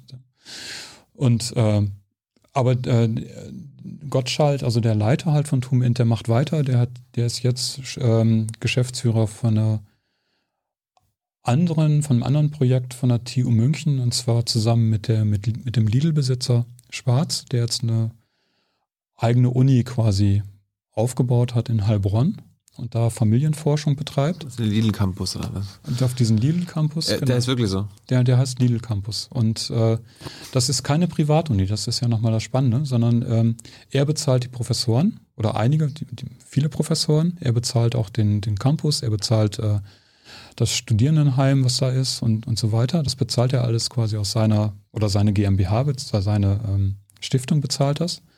Aber das ist offiziell eine offizielle staatliche Uni. Die gehört zur TU München. Also äh, auch nochmal spannend, dass es ein anderes Bundesland ist.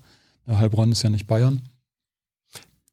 Ich meine, ich mein, dass jetzt irgendwie private Unis in Südamerika danach forschen in Sachen Privatstädte, Mhm. ist ja das eine, aber wie kann eine TU München äh, sowas Antidemokratisches äh, vorantreiben? Ist das, äh, das, du darfst ja auch nicht an deiner Uni äh, irgendwie antidemokratische Sachen erforschen und vorantreiben, oder? Ja, es wird wahrscheinlich, ich, wenn ich das machen würde, wird es wahrscheinlich irgendwie Ärger geben. Ne? Ja. so. Genau, und das hat aber auch keinen interessiert. Also das ist, äh, das war ja auch erstmal gar nicht bekannt. Ne? Wir haben das jetzt bekannt gemacht und ähm, Wie hast du das herausgefunden? Äh, das ist einfach im Google, kann man einfach googeln. ne, es, und es gab, es gibt eine Gruppe aus, äh, eine englischsprachige Gruppe, ähm, Baker Street nennt die sich, nach Sherlock Holmes. Also die haben schon mal viel herausgefunden und äh, da konnte ich dann einfach dran anschließen und dann weiter googeln und dann hat man die Namen eingegeben und hat man das gefunden. Das, äh, Ja, aber du musst da irgendwie so einen Dekan oder irgendeinen Uni-Chef oder irgendein Oberer oder eine Obere irgendwie das mal merken und so. Also mal, was macht ihr für einen Scheiß? Ja, es war ja nicht, ist ja nicht direkt jetzt die Uni. ne? Es ist halt eine hundertprozentige Tochter. Ja.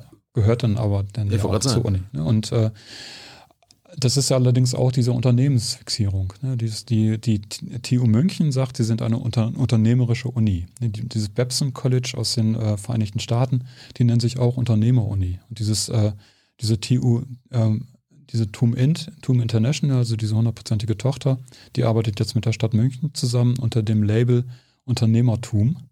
Und TUM ist dann halt groß geschrieben, TU München. Die könnten sich ja auch Arbeitnehmertum nennen, würde ja auch gehen. Ja. Aber es ist halt diese Fixierung halt auf, äh, auf Unternehmer. Ja.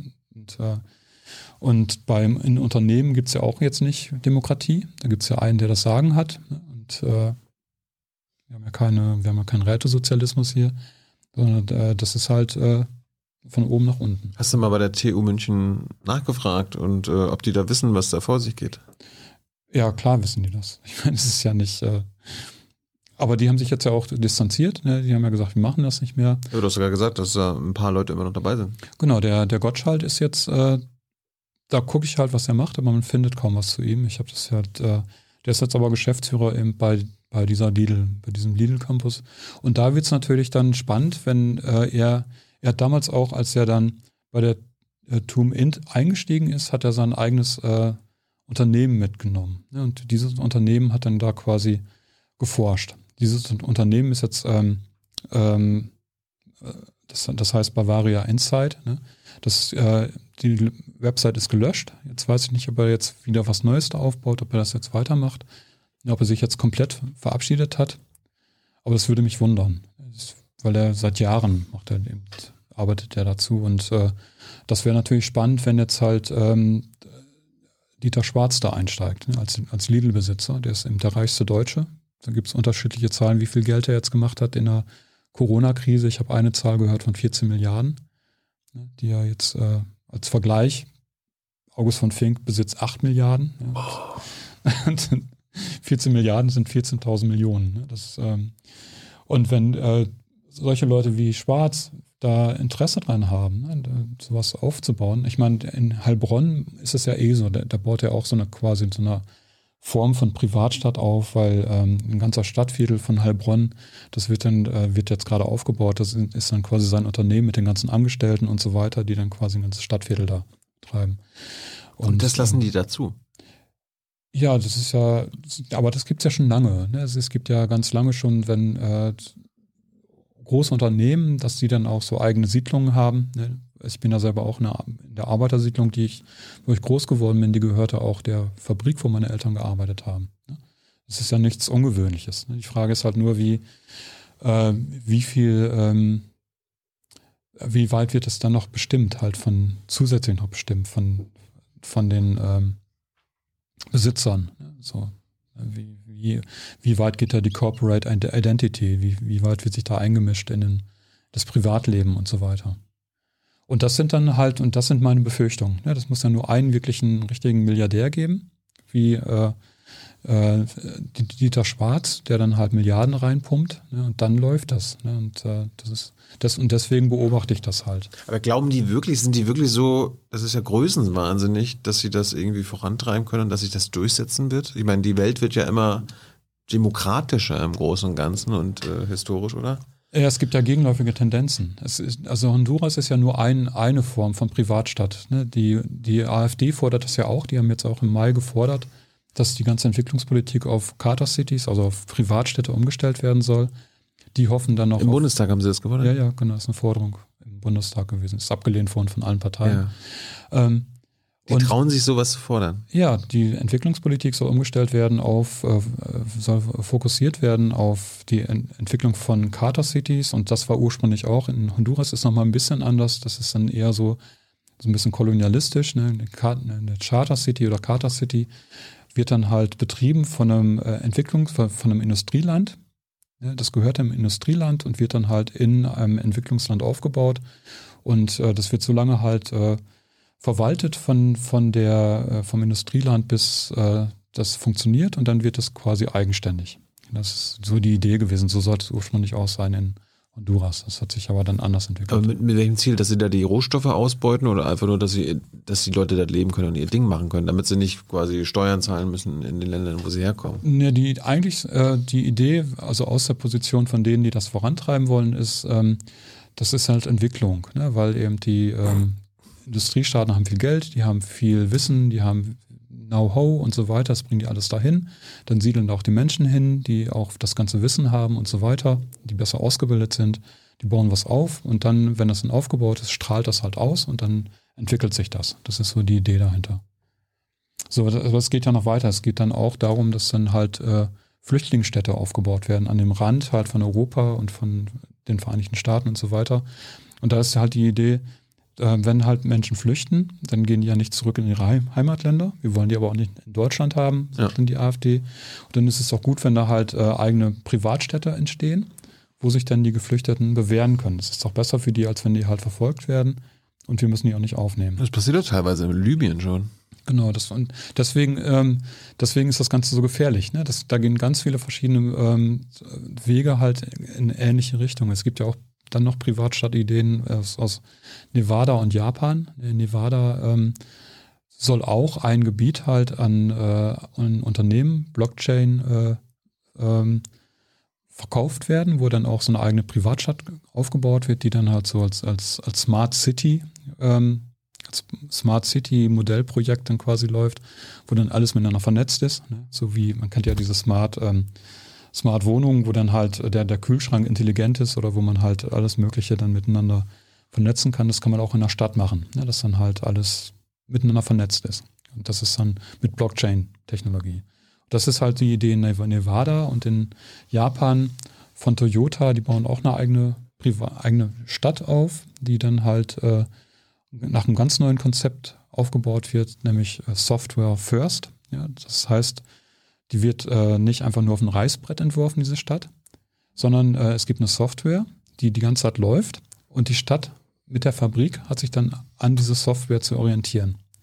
Und wenn es halt abweicht, dann äh, kann man das sofort korrigieren. Das heißt, die Software ist zuerst da und anhand dieser Software wird dann halt die Stadt, wo die Leute wohnen und die Fabrik, wo die arbeiten äh, und die Geschäfte, die dann auch die Leute versorgen, dann halt äh, gemanagt. Und Toyota ist ja eh schon so der Vorreiter. Toyota, nach Toyota wird ja unser Industriezeitalter quasi auch benannt. Es gab, war vor Fordismus und seit den 70er Jahren dann Toyotismus, ne, das eben mit Lean Production, mit, mit äh, dass man halt äh, flexibler arbeitet, mit auslagert. Äh, Toyotismus, noch nie gehört. Ja, ja, nach, dem, nach der Automarke Toyota, ja, die halt anders produziert und anders äh, auch die, die ähm, Produktion ausgelagert hat und, und so weiter.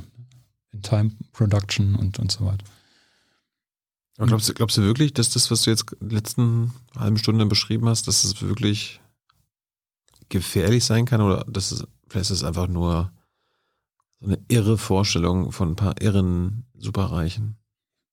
Ja, ich hoffe, dass es halt eine irre Vorstellung bleibt. Aber sind, die sind dabei. Ne, es gibt an, äh, es gibt insgesamt fünf, sechs CEDES, nennen die das, also Sonder, Sonderentwicklungszonen in Honduras, wo produziert wird. Ne, wo es halt, es gibt eine Maquiladora, also eine so eine typische äh, Fabrik äh, in, in Honduras, ne, die ähm, äh, nochmal krassere äh, Möglichkeiten zur Ausbeutung hat, weil es eben eine Privatstadt ist. Ne? Dann äh, gibt es einen Landwirtschaftsbetrieb ähm, und es gibt auf Honduras eben dieses als Modellstadt eben die Möglichkeit, also da, da wird jetzt ein Hochhaus gebaut, da werden jetzt gebaut. Die Menschen, die da dieses Hochhaus bauen, ja.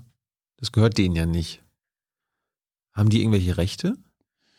Ähm, ja, man kann äh, Mitglied werden in, in diesem Gewerkschaft. In dieser, in dieser Stadt? Nee, nee, nee Gewerkschaften gibt es da nicht.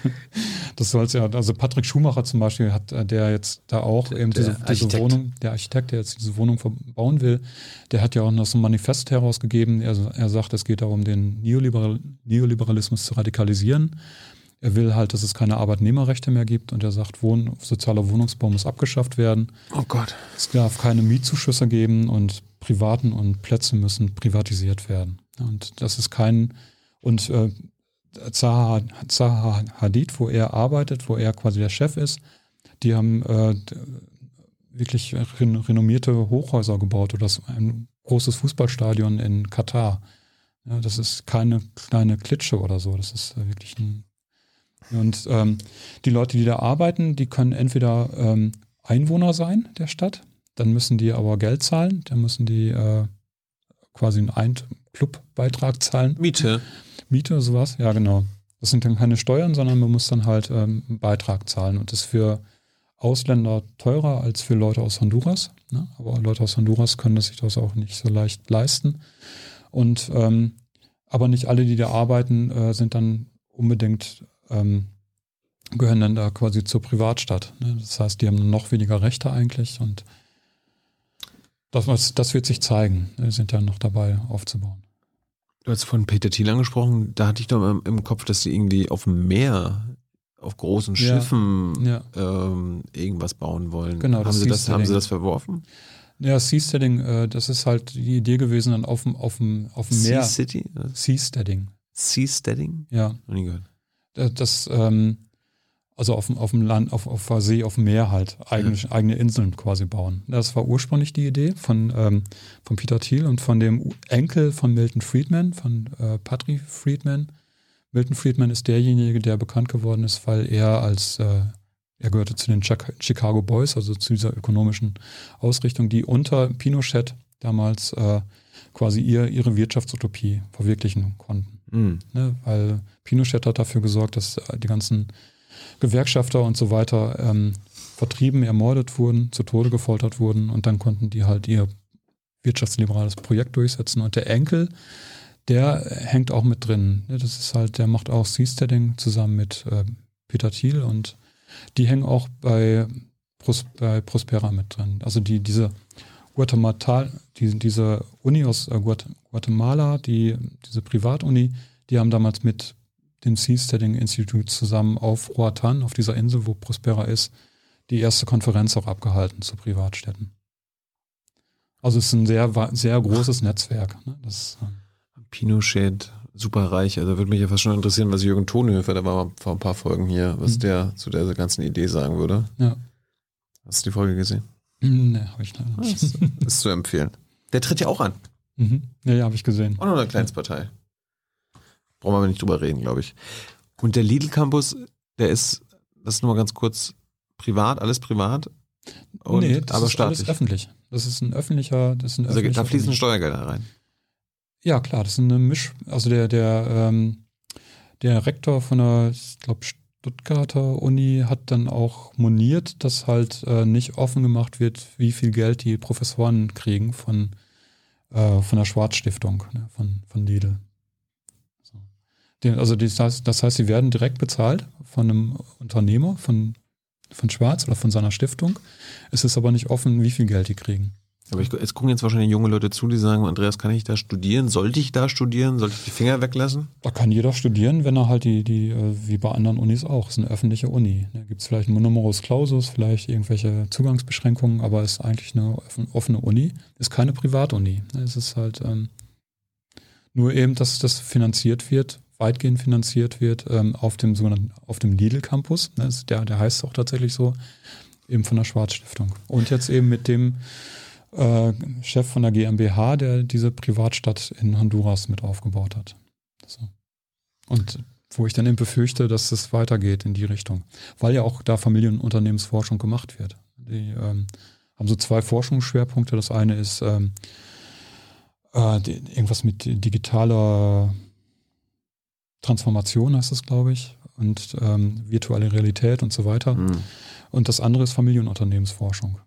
Familienunternehmensforschung bedeutet dann ja zu gucken, wie können halt von Vater, wie, wie kann halt ein, ein, ein Unternehmen von Vater zu Sohn oder von, von Mutter zu Tochter oder, oder was weiß ich, von Eltern zu Kindern halt weitergegeben werden. Und, äh, und das ist ja auch schon eine bestimmte Richtung, in der, die da geforscht Da wird. sind wir wieder beim Lobbyverband der Familienunternehmer. Ja, Ist da Schwarz auch Mitglied? ja Wahrscheinlich, ne? denke ich mal. Ja. Wenn ihr Fragen habt zu Privatstädten und so weiter, äh, am besten jetzt nochmal im Chat, weil Hans kommt dann nachher gleich. Äh, wir machen aber jetzt mal Thema, beim Thema Bildung weiter. Äh, was macht denn deine Forschung in Sachen Klassismus und die Arbeiterinnen, Kinder an Hochschulen? Ja, es ist, ist ja gerade halt eine neue Studie rausgekommen von der OECD.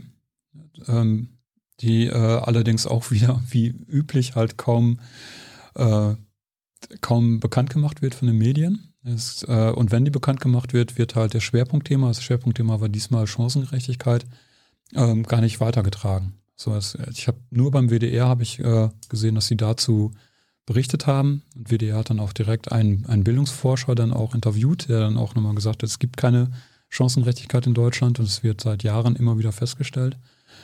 Und, ähm, und das ist halt das, das Ding. Es gibt jetzt auch eine von Ulrich Klemm, das ist ein bekannter Bildungsforscher, ähm, pensioniert. Der hat jetzt auch nochmal für den DGB eine, äh, so eine Me Metastudie gemacht zu ähm, sozialer Gerechtigkeit und, und Bildung.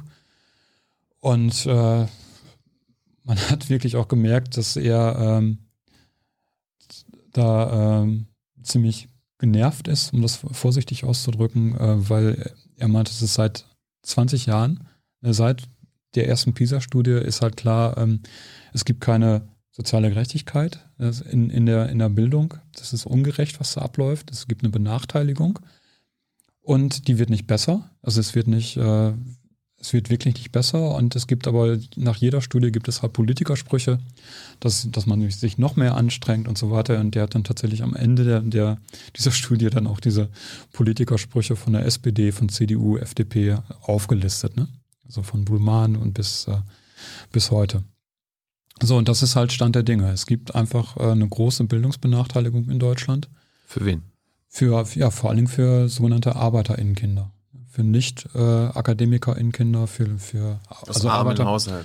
Ja, genau, die halt wenig Geld haben. Pierre Bourdieu sagen, würde sagen, die wenig äh, Kapital haben im, im Sinne von kulturellen Kapital, ne, so wenig Bücher zu Hause und äh, Corona ist ja auch nochmal jetzt wichtig, also vielleicht kein ausreichendes WLAN oder kein Laptop, ne, das, das, hat sich jetzt ja nochmal gezeigt.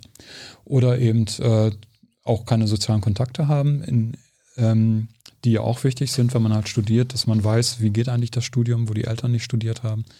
Und wichtig sind soziale Kontakte ja auch nochmal, wenn man äh, fürs Lesen, wenn man halt, ähm, es reicht ja nicht aus, dass man Zugang zu Büchern hat, sondern man muss sich auch unterhalten können mit Leuten, die Büchern haben, die Bücher haben. Ne? Sonst äh, liest man nur für sich und das ist ein bisschen dröge. Mhm. So und äh, und, kann, und wenig finanzielles Kapital, ja, wenig ökonomisches Kapital. So, und äh, das sind halt diese drei Kapitalformen und die führen, äh, wenn die gering sind, dann führt das eben dazu, dass die nicht nur eine, eine primäre Benachteiligung haben, dadurch, dass sie wenig, weniger Chancen haben, sondern die werden dann zusätzlich im Bildungssystem nochmal äh, durch das Schulsystem, äh, durch die Schulstruktur, auch durch die Lehrkräfte benachteiligt. Auch das ist halt nachgewiesen, bis äh, auch in den Unis und so weiter. Und da gibt es jetzt zum ersten Mal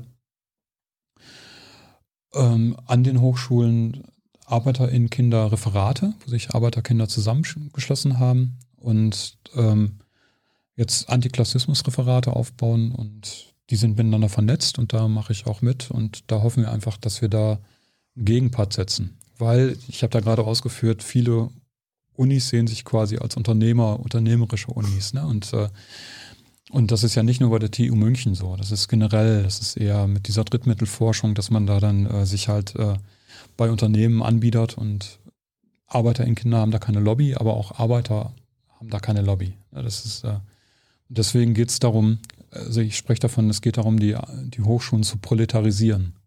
Ich sage das auch bewusst so ähm, ein bisschen provokant.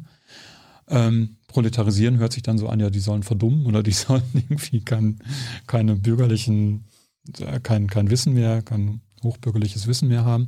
Aber proletarisieren heißt ja eigentlich, äh, es soll für alle. für alle, es soll halt arbeiterlicher werden. Also auch die Interessen von Arbeitern, Arbeiterinnen, von den Leuten, die, die, die an den Hochschulen putzen, äh, die die Hochschulen als Bauarbeiter mit aufgebaut haben und so weiter, die halt das Papier zuliefern und äh, die Uni muss auch für die Leute da sein. Ja. Und, äh, und deswegen finde ich diese Arbeiterinnenkinderreferate wichtig. Es geht nicht nur darum, die Zugangsbarrieren äh, abzubauen, sondern es geht auch darum, die ganzen Unis, die ganzen Unis anders auszurichten. Kommen wir jetzt alles gleich zu, das ist äh, alles auf den Tisch gepackt. Ich, ich mache es mal jetzt nacheinander. Erstmal die OECD-Studie.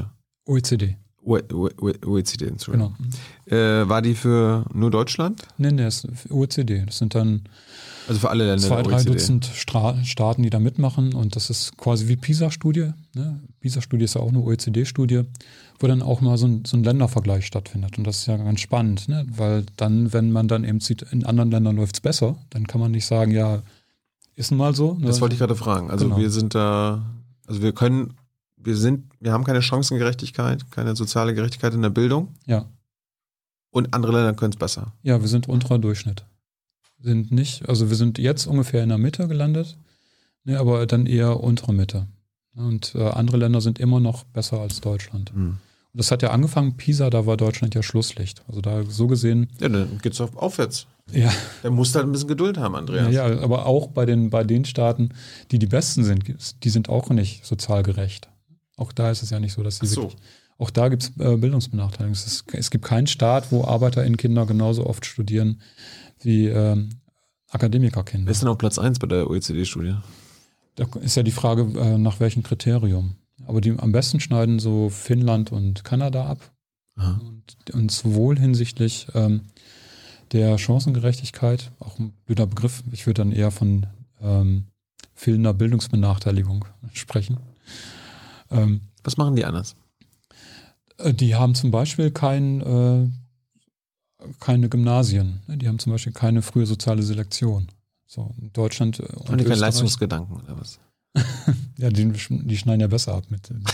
Also die schneiden, die sind ja nicht nur besser, was, was halt soziale Gerechtigkeit angeht, sondern die Kinder haben tatsächlich auch mehr, mehr Punkte in diesem Aber, aber, Test. das, aber das müssen wir mal erklären. Da musst du mal erklären. Also man, viele werden jetzt zugucken und sagen, hä, ist doch, ist doch logisch, dass irgendwie ab der vierten oder sechsten oder achten Klasse dann mal ein bisschen ausgesiebt wird. Die Guten Ja. kommen aufs Gymnasium, die anderen auf die Realschule, ja. Gesamtschule.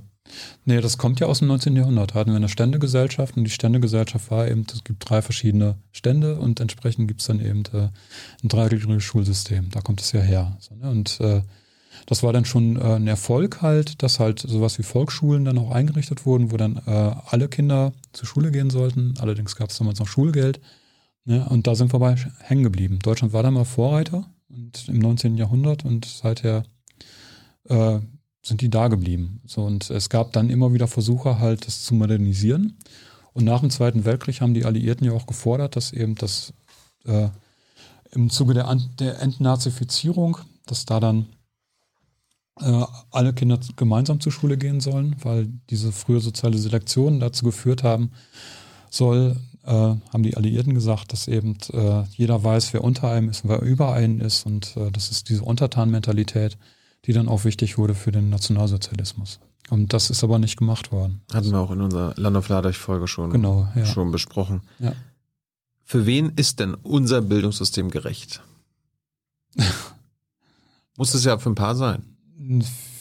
Die denken, es sei gerecht. Ja. Aber, ähm, ich denke, dass es vor allen Dingen, ähm, profit also ist die Frage, wer profitiert. Und profitieren, profitieren tun die Kinder von AkademikerInnen. Und deswegen denke ich, dass AkademikerInnen ähm, die Kraft sind, die am stärksten halt äh, da, dafür sorgt, dass, ähm, dass das Bildungssystem so bleibt, wie es ist. Das hat man auch in Hamburg damals gesehen bei den, beim Hamburger Schulstreik, äh, Schulstreit. So, das waren dann die Leute aus den reichen Villenvororten, die dann halt mit einem, mit einem Volksentscheid dafür gesorgt haben, dass äh, die Reform gestoppt wird. So, und das sieht man auch sonst bei allen Volksentscheiden, ne, dass da mit den Volksentscheiden Gesamtschulen und so weiter gestoppt werden. Aber haben wir jetzt, wir haben doch eigentlich so viele Abiturientinnen wie nie zuvor in unserem Land. Also das geht ja offenbar absolut bergauf. Was hast du denn? Ja, erstmal ist es ja so, dass ähm, Also immer mehr Leute können an die Unis und studieren. Ja, wir haben halt, die Technologie geht ja immer weiter. Ne? Das, das heißt, wir brauchen immer mehr Menschen, die studiert haben, weil ja äh, wir einen Technolo technologischen Fortschritt haben und äh, es müssen ja immer mehr Maschinen bedient werden, es muss immer mehr, es, es ist ja halt, die Industrialisierung geht ja weiter, die Technik geht weiter und so weiter und deswegen müssen ja auch mehr Leute studieren. Aber ähm, das ist halt so, dass von AkademikerInnen-Kindern fast alle studieren, über 70 Prozent, und von Nicht-Akademiker-Kindern nur 20 Prozent. Das heißt, ähm, da, das ist der Unterschied. Äh, nur zwischen denen, wo halt ein Elternteil studiert hat oder nicht studiert hat. Das macht schon aus, ob man ab 70 Prozent studieren oder ab 20 Prozent studieren. Und dann geht es halt weiter im Laufe des Studiums, ähm, sind dann eben äh, 10 Prozent von AkademikerInnen Kinder machen dann promovieren, aber nur ein Prozent, also ein Zehntel von Nicht-Akademiker-Kindern. Und dann geht's nochmal weiter. Wer dann eine Promotion hat, der macht dann sofort Karriere, wenn er Akademikerkind ist und wenn man Arbeiterinnenkind ist und promoviert hat, dann geht man oft erstmal in die Arbeitslosigkeit. So. Also das heißt, auch da gibt's nochmal, das sind von Michael Hartmann die Studien zur Mhm. Eliten, Elitenentwicklung. Wie machen es da die Finnen und die Kanadier? Da kenne ich keine Studien. Aber ich, äh, die Ich meine, es Studien ist, kann ich ist der halt einzige von- Grund, warum in Finnland und Kanada so viel besser läuft im Vergleich zu Deutschland, weil die quasi eine Schule für alle haben. Weil das ist in Amerika ja, Ja. auch so, lieber Andreas. Da bin ich auch in eine Highschool gegangen, da waren ja auch alle. Ja, da ist es ja anders geregelt. Da geht's ja über die Steuern. ne? Das ist ja die, in Deutschland werden ja die Schulen, ähm, da muss man ja nicht da Steuern zahlen, wo, wo die Schule ist, sondern es gibt halt, vom, man zahlt St- Steuern und dann ist es das Land, was halt die, Stu die Schulen halt mitfinanziert. Und es ist ja nicht so, dass man in, in einem armen Viertel dann äh, die auf eine Schule geht, die von diesem Viertel dann finanziert wird. Das ist aber in den, in den Vereinigten Staaten so. Mhm. Zum, die Hälfte der, der Schule kriegt die halt vom, vom Staat quasi und die andere Hälfte wird dann quasi aus dem Viertel bezahlt. Und das heißt dann natürlich, in einem armen Viertel hat die Schule wenig Möglichkeiten, im reichen Viertel ist die Schule viel besser Und in ausgestattet. Kanada, und Finnland ist es quasi so bundesmäßig. Genau, das ist Jede halt Schule viel bekommt gleich viel. egali egalitärer. Ähm, es wird aber auch nochmal unterschieden, ähm, wo halt die Selektion stattfindet und die ist dann halt in Deutschland sehr früh und in, dafür gibt es hier keine Studiengebühren oder zumindest nicht bei den normalen Unis. Privatunis ist ja nochmal wieder was anderes. Es gibt keine Studiengebühren, außer das, was man eben zahlen muss für Semesterticket und so weiter. Ähm, aber äh, es ist in den Vereinigten Staaten ist, setzt da dann halt die Selektion ein mit den hohen Studiengebühren. Andererseits haben die dann auch wieder ein Stipendiensystem, was wir in Deutschland nicht so, aus, nicht so ausgeprägt haben. Dafür haben wir hier BAföG, aber BAföG muss man auch wiederum zurückzahlen. Und das ist auch eine Hemmschwelle für viele Leute, weil die dann eben Angst haben, okay, wenn ich jetzt mein Studium nicht schaffe und ich breche ab, dann habe ich halt BAföG-Schulden und ich habe kein Studium und äh, habe ein paar Jahre verloren und, äh, und so weiter. Ja, deswegen äh, gibt es jetzt ja auch die Kampagne BAföG für alle ne, und BAföG als Vollstudium. BAföG ist jetzt ja 50 Jahre alt geworden und Mhm. das finde ich auch eine sinnvolle Forderung. Allerdings würde ich dann, wenn, wenn gesagt wird BAföG für alle, also auch für nicht, also auch für Akademikerkinder, auch für Kinder von reichen Eltern, auch für Kinder von Millionären meinetwegen, die sollen auch BAföG bekommen, ähm, weil ich das gut finde, weil sie dann nicht abhängig, nicht mehr abhängig sind von den Eltern, sondern dann als man, ich meine, 18-Jährige sind eben Erwachsene, so, ne? Ähm, dann sollte aber auch mit der Steuer, äh, nicht mit der Steuer, mit, dem- mit, der, mit dem Erbe geschaut werden, dass dann eben doch äh, das Erbe dann gerechter verteilt wird. Und da bin ich eben dafür, dass eben Erbe für alle ausgezahlt wird. Ähm, 100.000 Euro, wenn man 25 Jahre alt ist, das ist eine Forderung von Thomas Piketty, von einem Vermögensforscher aus äh, Frankreich. Und Hm. das, ja, das finde ich dann auch. Und wenn das beides wäre, wenn man halt einen Vollzuschuss hat als BAföG ne, und dann nochmal mit 25 gibt es dann halt ein 100.000 Euro, ne, ähm, womit, womit man dann machen kann, was man will. Ich glaube, dann äh, würden sich auch viel mehr Leute trauen zu studieren. Die könnten dann auch was mit dem Studium direkt anfangen. Sie haben Perspektive und, und so weiter. Und äh, Ergänzt sich, glaube ich, auch ganz gut zu unserem letzten Interview letzte Woche Ja. mit Marlene Engelhorn, mh, Millionenerbin, die äh, auch für eine hohe Vermögens- und Erbschaftssteuer ist. ja. Äh, warum halten wir überhaupt an dieser Selektion denn fest? Gibt es da, gibt's denn gute Gründe? Ich meine, ich habe letztens, wir waren auch in MacPom unterwegs, da gibt es irgendwie die führende Bildungsexpertin, die jetzt vielleicht auch Bildungsministerin wird, hier Simone äh, Oldenburg von den Linken, die hat nichts erzählt, dass sie da die Gymnasien loswerden wollen und eine Gesamtschule. Ja. Also selbst bei den Linken hört man das nicht. Ja, ja, gerade Gymnasium loswerden. Das, dann, dann kommt ein Sturm der Entrüstung. Aber das wird das natürlich heißen, ne? wenn man halt äh, die frühe soziale Selektion abschafft ne? und sagt, alle Kinder gemeinsam ähm, äh, bis zur 10. Klasse, 9. Klasse, 10. Klasse zusammen zur Die Schule. müssen, dann das, die müssen das reframe, Andreas. Einfach sagen, alle kommen aus Gymnasium. Ja, Also quasi Schule heißt einfach dann Gymnasium. ja, gut, kann man machen. Also, Aber Gymnasium, da hängt ja auch was dran. Ne? Ist dieses Bildungsbürgertum. Allein schon der Name, man spricht von Hauptschule, ne? deutsches Wort, und Gymnasium. Ne? Gymnasium wissen, wissen viele gar nicht, wie man das schreibt. Das heißt, das, das, Nur die, die aufs Gymnasium kommen. Ne? ja, ja. Das, das heißt, ähm, Quatsch, also, aber das, das, ähm, Ja, aber Ähm, warum, warum die Progressiven, die Linken, die Grünen, die SPD, warum halten die daran fest? SPD als Arbeiterpartei. Ähm, bei der SPD denke ich, äh, das ist so ein Trauma, was sie erlebt haben damals 78, also bis 78 hatten die ja diese Gesamtschul- und Gesamthochschulidee, dass eben auch die Hochschulen alle zu Gesamthochschulen werden sollten und die Schulen alle zu Gesamtschulen werden sollten. Und da gab es diesen Volksentscheid, oder es gab kurz vor dem Volksentscheid schon so eine Vorabstimmung und da war klar, das werden die Hochhaus Haus hoch verlieren und äh, da war dann äh, seither äh, haben sie sich verabschiedet. Die trauen sich das nicht mehr. Also das ist äh, klar, die legen sich halt an mit Eltern, die für ihre Kinder das Beste wollen. Ne? Und äh, das Beste ist dann eben, dass sie ihren Kindern Startvorteile geben gegenüber Arbeiterkindern. So, aber aber die, die Eltern der ArbeiterInnenkinder sind doch rein logisch immer in der Mehrheit.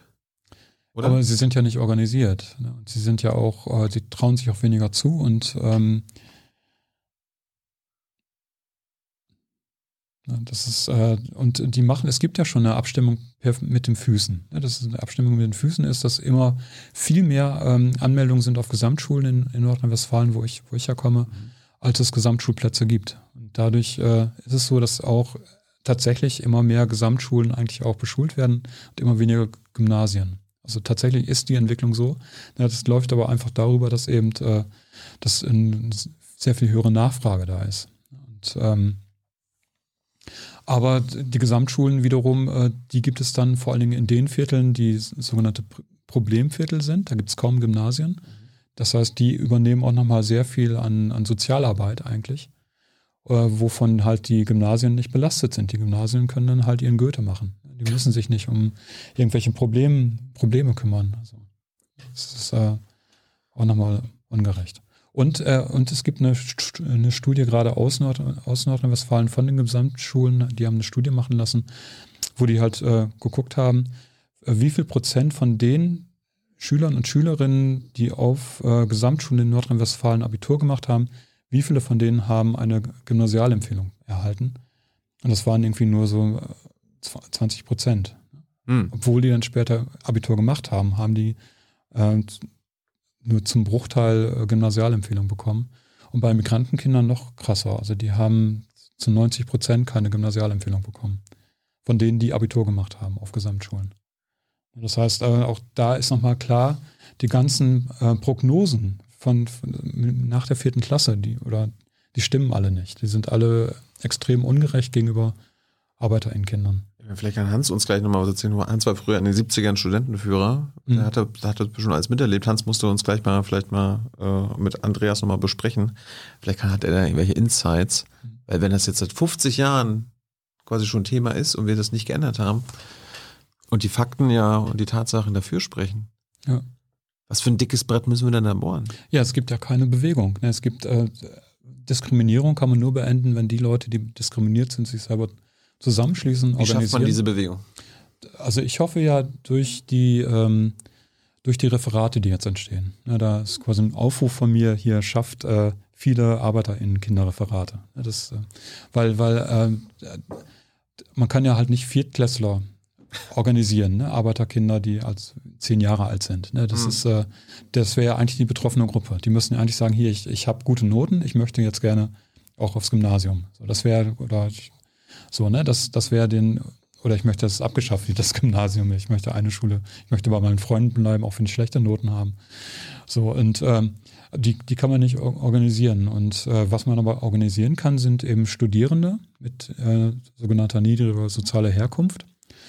Ähm, weil als, als Studierende haben sie eben mehr Möglichkeiten. Es ist heute viel eingeschränkter noch als in den 90er Jahren, ne, mit der Verschulung halt der Uni, mit den ganzen äh, mit, mit den Punkten, die man da machen muss und so weiter, ist es halt schwieriger geworden, es ist viel dichter geworden, aber ähm, da gibt es Möglichkeiten, die können sich zusammenschließen und die können dann eben äh, auch für ihre Geschwister quasi kämpfen. Aber wie macht man das? Wie, macht, wie setzt man sich antiklassistisch ein? Wie soll das aussehen? Man gibt ja so viele Studierende, die hier zugucken. Ja, genau. Man, äh, erstmal ist es wichtig, sich selber darüber bewusst zu werden. Dann gibt es halt viele Bücher, die jetzt gerade erschienen sind, eine ganze Reihe von, von Büchern mit, äh, mit diesen Herkunftsgeschichten. Also der, es gab so einen Vorreiter aus, aus Frankreich, Didier Eribon, der so seine Biografie aufgeschrieben hat, auch nochmal im Zusammenhang mit Front National, ne, dass seine Eltern immer kommunistisch gewählt haben, plötzlich dann Front National gewählt haben. Und ähm, der hat dann als Arbeiterkind quasi dann seine Geschichte aufgeschrieben, sich ge gesagt, er wundert sich darüber, dass er als Arbeiterkind äh, sich da nie Gedanken zugemacht hat. Und, und das war, glaube ich, wichtig. Das war ein Bestseller. Und danach kam dann eine ganze Reihe von weiteren ähm, ja, Sammelbänden hier in Deutschland auch heraus, die sich auch ganz gut verkaufen. Auch bei Aspekte war halt, dem Kultursender Aspekte im ZDF war vorletzte Woche äh, Schwerpunktthema Klassismus. Ja, und äh, genau, so, sowas zu lesen, da, da erkennt man sich bei anderen wieder. So ähnlich wie bei der Schwulenbewegung mit den Coming-out-Geschichten. Die Coming-out-Geschichten waren wichtig, weil dann viele gesehen haben, ich muss mich gar nicht schämen, ich muss mich gar nicht verstecken. Und ich, ich äh, schließe mich mit anderen zusammen. Oder die Frauenbewegung, die auch so entstanden ist, wo dann Frauen erstmal ähm, ihre eigene Geschichte aufgeschrieben haben. Wann weiß ich, dass ich Arbeiterkind bin? Oder wie weiß ich das? Ähm, ja, auch durch diese Erfahrung. Ne, da, dadurch, dass andere auch äh, sich mitteilen und dann plötzlich klar wird hier, wo ich dachte, ich, äh, das liegt an mir, dass ich jetzt bestimmte Sachen, äh, dass ich bestimmte Sachen nicht hinkriege, dass da dann gesehen wird, das liegt gar nicht an mir, sondern ich werde halt schlechter be beurteilt, weil ich Arbeiterkind bin. Oder ich, ich habe das, was ich dann als äh, persönliche Beleidigung aufgefasst hat, war tatsächlich ein äh, klassistischer Angriff. ne, das, das, ähm, das findet man dann raus, wenn man sich mit anderen unterhält. Und deswegen wäre das Erste, äh, jemand zu haben, der in einer ähnlichen Situation ist. Das reicht dann auch schon aus, wenn man zu zweit ist. Und zu zweit kann man dann Sachen ins Laufen bringen. Ja, aber man braucht auch ein Gegenüber. So, man braucht, wenn man allein ist, ist es immer schwierig. Ne? aber ich meine jetzt gerade irgendwie, wenn meine Eltern Beamten waren, dann kann ich kein Arbeiterkind sein. Das hängt davon ab, was für Beamte. Es, es, ich so. habe ja gesagt, es gibt verschiedene äh, äh, Kapitalsorten, die da wichtig sind nach, nach Bourdieu. Ne? Das, wenn man halt, äh, wenn die Eltern, äh, ich nehme einfach ein anderes Beispiel, Katja mhm. Urbatsch zum Beispiel, die Arbeiterkind.de gegründet hat. Arbeiterkind.de, die haben 80, glaube ich, 80 äh, Gruppen vor Ort in verschiedenen Hochschulstädten und, und die haben allerdings eher den Ansatz, dass sie sagen, wir sind jetzt nicht so politisch, sondern wir wollen unterstützen. Und bei Katja Urbatsch war das so, ihre Eltern waren, äh, die hatten Geld, die haben beide bei der Bank gearbeitet, aber sie war die erste, die studiert hat und hat dann mit diesem kulturellen Kapital, ihr fehlte das kulturelle Kapital. Ne? Mm. Und in, insofern war sie quasi auch im weiteren Sinn Arbeiterin-Kind. Ne? So. Bei anderen ist es so, die äh, Eltern, vielleicht hat ein Elternteil studiert, ne? äh, Sozialpädagogik, dann aber abgebrochen, dann war die Mutter alleinerziehend und äh, es gab einfach nie Geld und äh, dann war vielleicht das kulturelle Kapital da, die hatten auch Bücher zu Hause, aber einfach nie Geld. So, das ist dann ist auf eine andere Art und Weise Arbeiter in Kind. Das sind beides das und es geht dann oftmals vermischt sich das und bei ganz vielen ist es so, dass sie eben weder Geld hatten noch noch äh, viele Bücher zu Hause, noch irgendwie Kontakte zu irgendwelchen Onkels, die vielleicht mal studiert haben. Ne, das, ähm jetzt gibt es sechs Referate an deutschen Hochschulen. Ja. Weißt du wo? Ja, das sind jetzt nicht alles Direktreferate. Es gibt in Hildesheim zum Beispiel eine, eine Gruppe, die aber auch anerkannt ist, ne, als Gruppe von Studierendenparlament. Dann gibt es in Münster, das habe ich ja schon vor fast 20 Jahren gegründet. Dann in Marburg, das war das zweite Referat, Uni Marburg. Das dritte war dann in Köln, das vierte war dann in München an der LMU, nicht TU, von der wir gerade gesprochen haben. Und äh, ja, das fünfte dann, äh, das sind wir jetzt, äh, in Mainz gibt es noch eine AG auch, die ähm, aber auch anerkannt sind.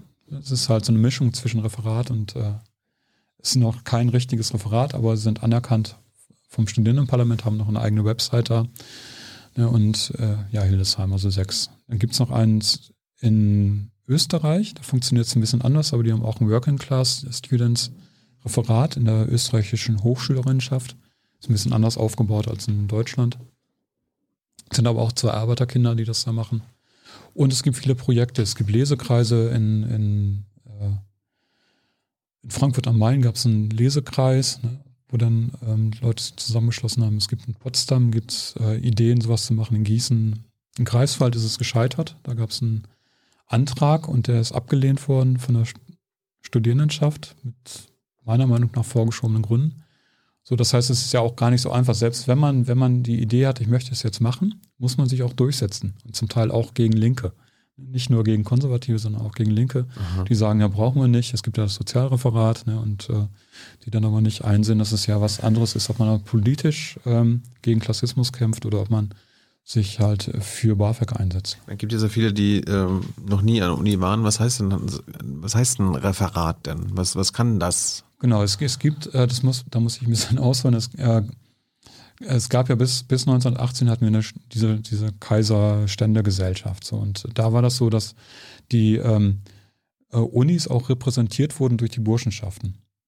So, jede, jede Uni hatte dann eine Burschenschaft, die dann, oder ein oder zwei, die dann halt die, die Studierenden repräsentiert haben.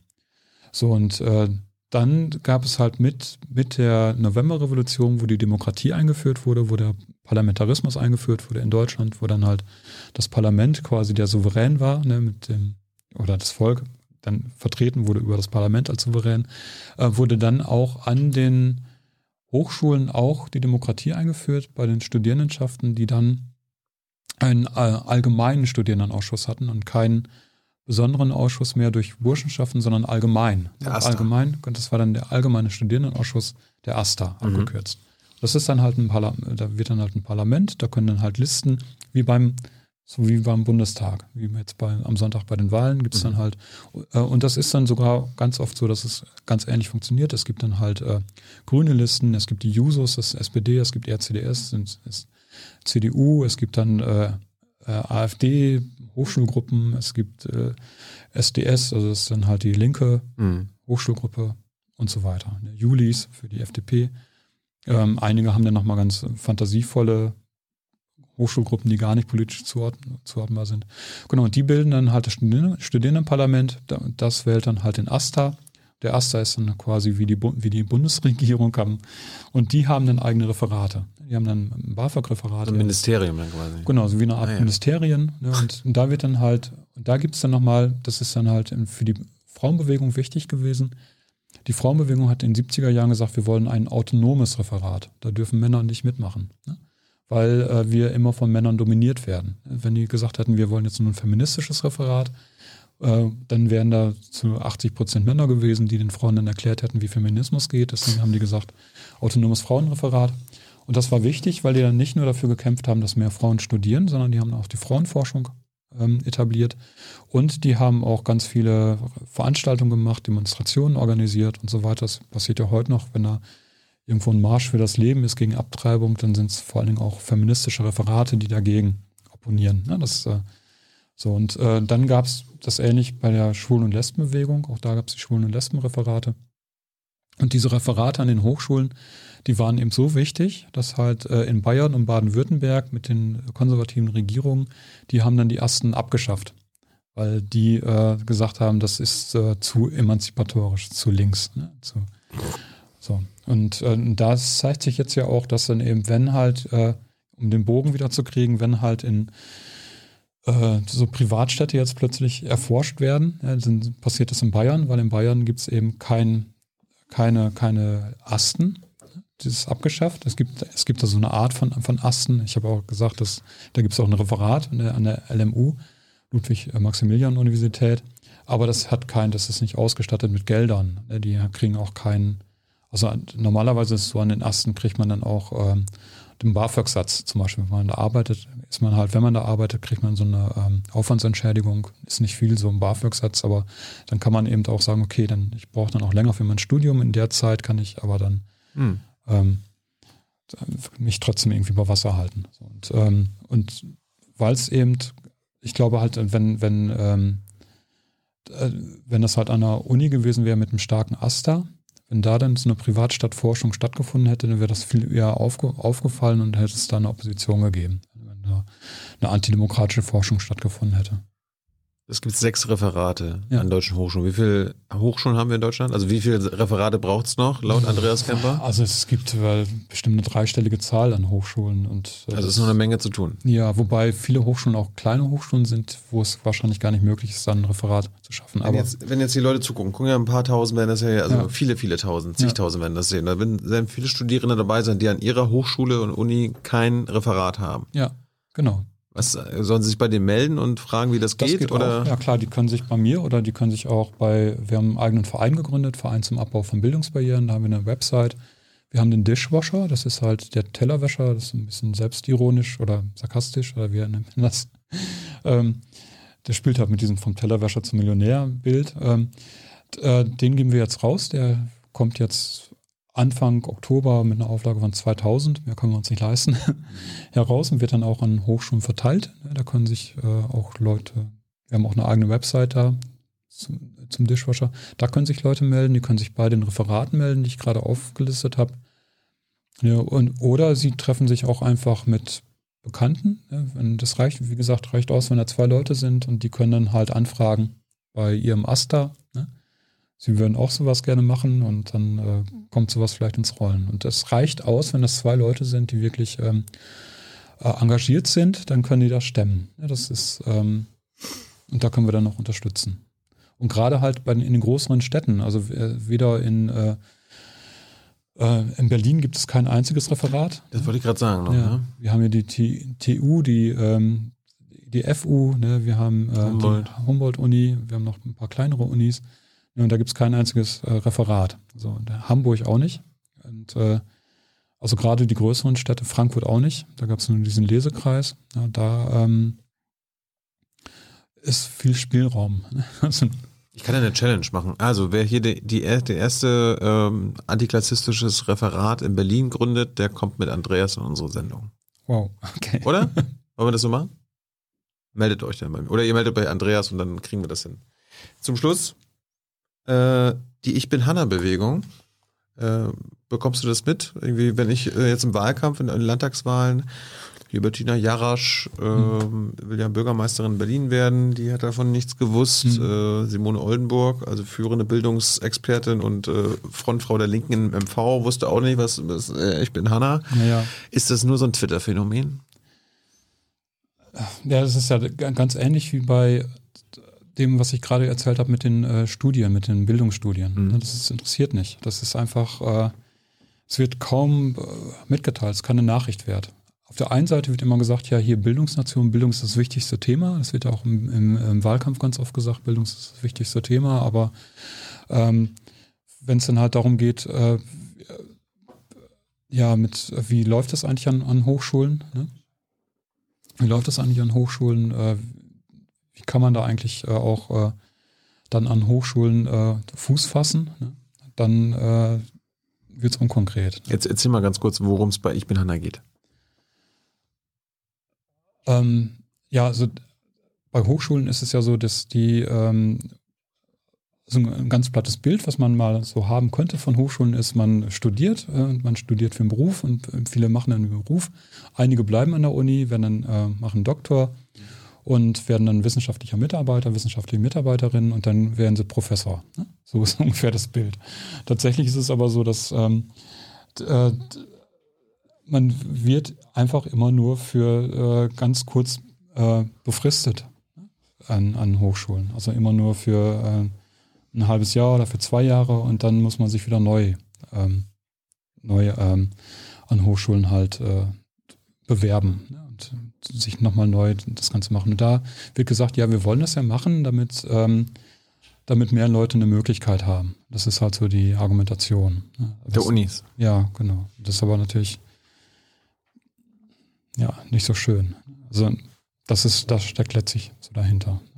Und ähm, Ja, Und die Leute, die da arbeiten, die können halt ihr Leben nicht planen, weil sie immer nicht wissen, ob genau. nächstes Jahr ist- der Job sie noch da ist. sind ständig halt in dieser Routine. Ne? Ich habe jetzt, okay, jetzt gerade habe ich das geschafft ne? und dann muss ich mich aber auch schon wieder äh, in den zwei Jahren, die ich dann vielleicht äh, diesen, diesen Job habe oder in dem einen Jahr, dann, muss ich mich quasi schon wieder darauf vorbereiten, ähm, wo kriege ich als nächstes meine Stelle her. Das ist eine richtige Lebensplanung, ist dann nicht möglich. Und vor allen Dingen dann nicht, wenn man halt äh, gar nicht in der gleichen Stadt bleiben kann, ne? Man muss dann vielleicht zu einer anderen Uni, wenn man sich da nochmal bewerben will.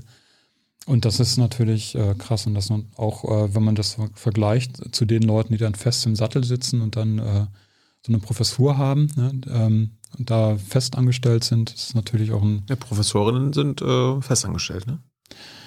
Oder haben einen festen Job.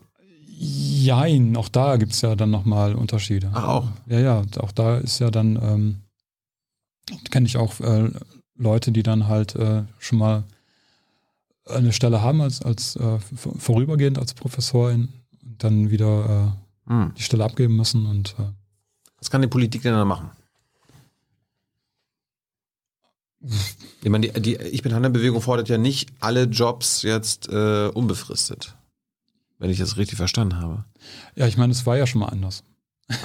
Wir hatten das ja schon mal. Das ist, ich meine, so. das ist diese, diese Befristung, die hat ja zugenommen. Ne? Das ist ja äh, bewusste Entscheidung. Und da würde ich sagen, dass es halt wieder äh, äh, ein bisschen normalisiert wird. Ne? Nicht, nicht so krass. Aber.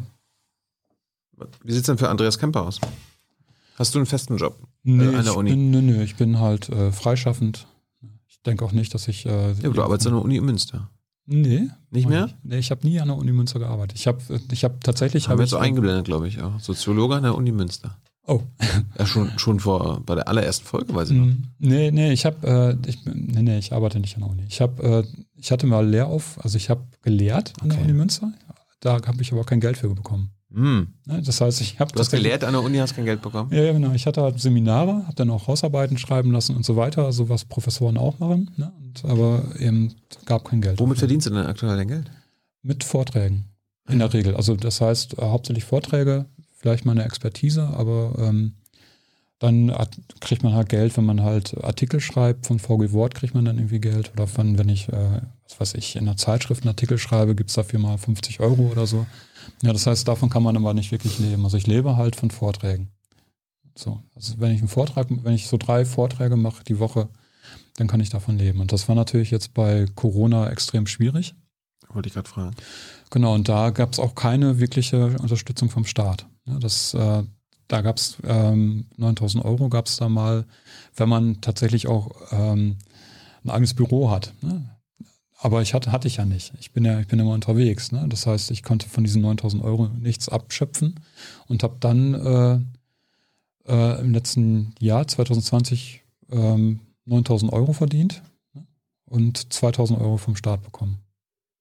Und äh, dann allerdings noch Spenden. Ich habe äh, viele Spenden bekommen. Ich habe einen Spendenaufruf gemacht.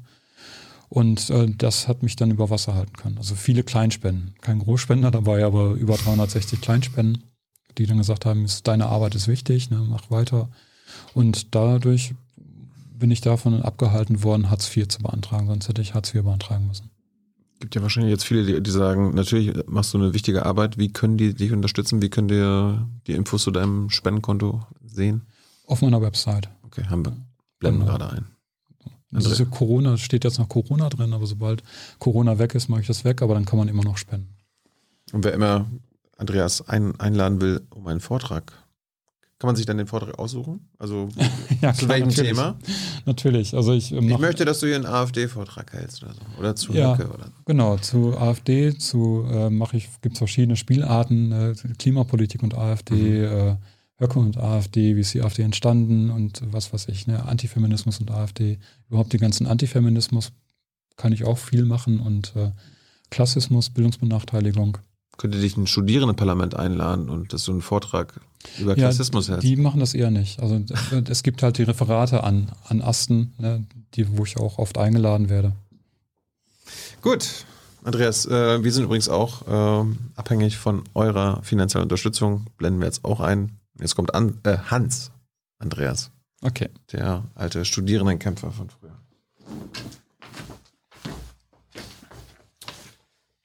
Hallo. Hallo Hans. Ja, weil Thilo jetzt äh, sozusagen die biografische Karte herausgefordert hat. Ähm, in zweifacher Hinsicht. Zum einen äh, Arbeiterfamilie. Ich bin so ein Nachkriegskind. Äh, aus einer Familienkonstellation, die es, glaube ich, nur damals gab. Ähm, Architekt, der aus der Kriegsgefangenschaft wiederkommt, wird auf einem Dorf untergebracht, lernt die Tochter eines Bergmanns und Kleinbauern kennen und die beiden gründen zusammen eine Familie. So, ich war dann der älteste Sohn, das älteste Kind, der, der Sohn. Die Hälfte meiner Verwandtschaft waren wirklich dann Menschen, die bei VW am Band standen oder in der Keksfabrik arbeiteten. Und die andere Hälfte waren Akademiker. Also ich habe sozusagen in der eigenen Biografie diese völlig unterschiedlichen, zwar von Kindesbeinen an, Lebensläufe und auch Chancen oder Nichtchancen kennengelernt.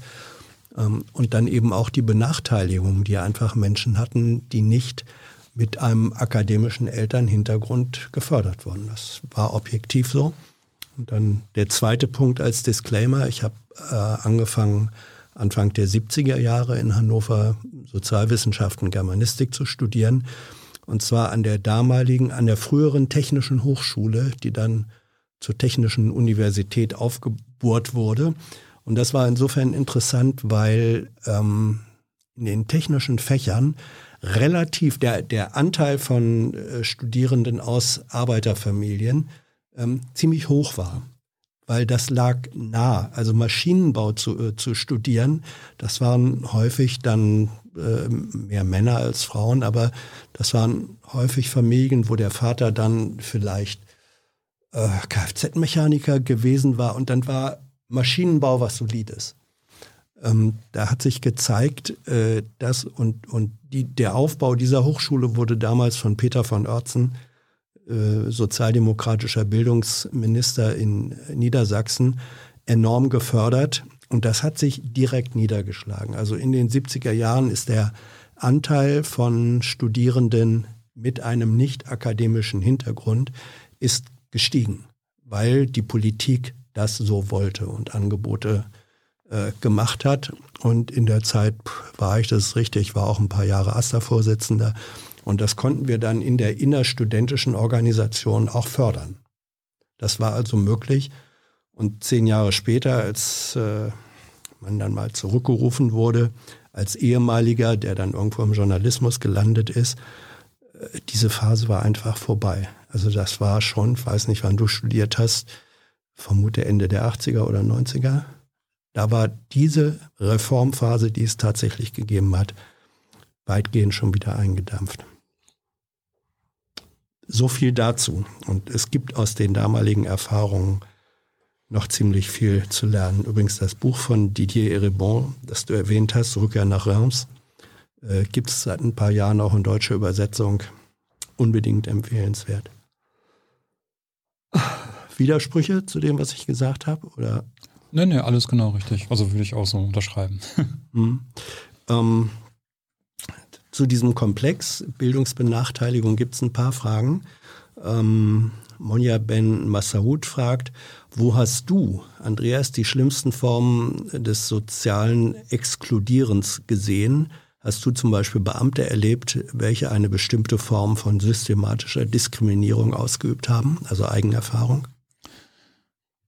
Oh, ja, so, so direkte Vorurteile so gegen mich, also ein Mobbing oder so, kenne ich eigentlich nicht. Ähm, das war eher strukturell, ne, dass, ich, dass ich dann halt mit einem ganz guten Abitur eigentlich nach der vierten Klasse zur Hauptschule gegangen bin. So, ne? Oder ähm, ja, später im mit, Studium. Entschuldigung, mit ja. einem ganz guten Abitur nach der Ach, vierten mit, Klasse mit, mit ganz Hauptschule? Gut, bisschen, bin schon ein bisschen lange, ich bin schon ein bisschen lange, ein bisschen durch, ich bin morgen schon Ja. früh aufgestanden. Ja. Ne, mit, mit ganz guten Noten. Ja, also ganz okay. gut nicht. Also 2,6 hatte ich im Notendurchschnitt, aber trotzdem zur Hauptschule. Das, äh, das, das ist halt schon so ein ganz typisch eigentlich. Das Andere passiert wäre halt mit dem Schnitt ohne jede Frage auf dem Gymnasium. Ja, es, es gibt aus Wiesbaden gibt es halt eine, eine Forschung genau dazu. Mhm. Mit einem Notendurchschnitt von 2,5 gehen 80 Prozent der privilegierten Kinder zum Gymnasium und äh, nur 20 Prozent Mhm. mit dem gleichen Notendurchschnitt äh, von Kindern äh, mit, aus ärmeren Elternhäusern, wo die Eltern nicht kein Abitur haben. Also nur 20 Prozent mit 2,5 zum Gymnasium. Mhm.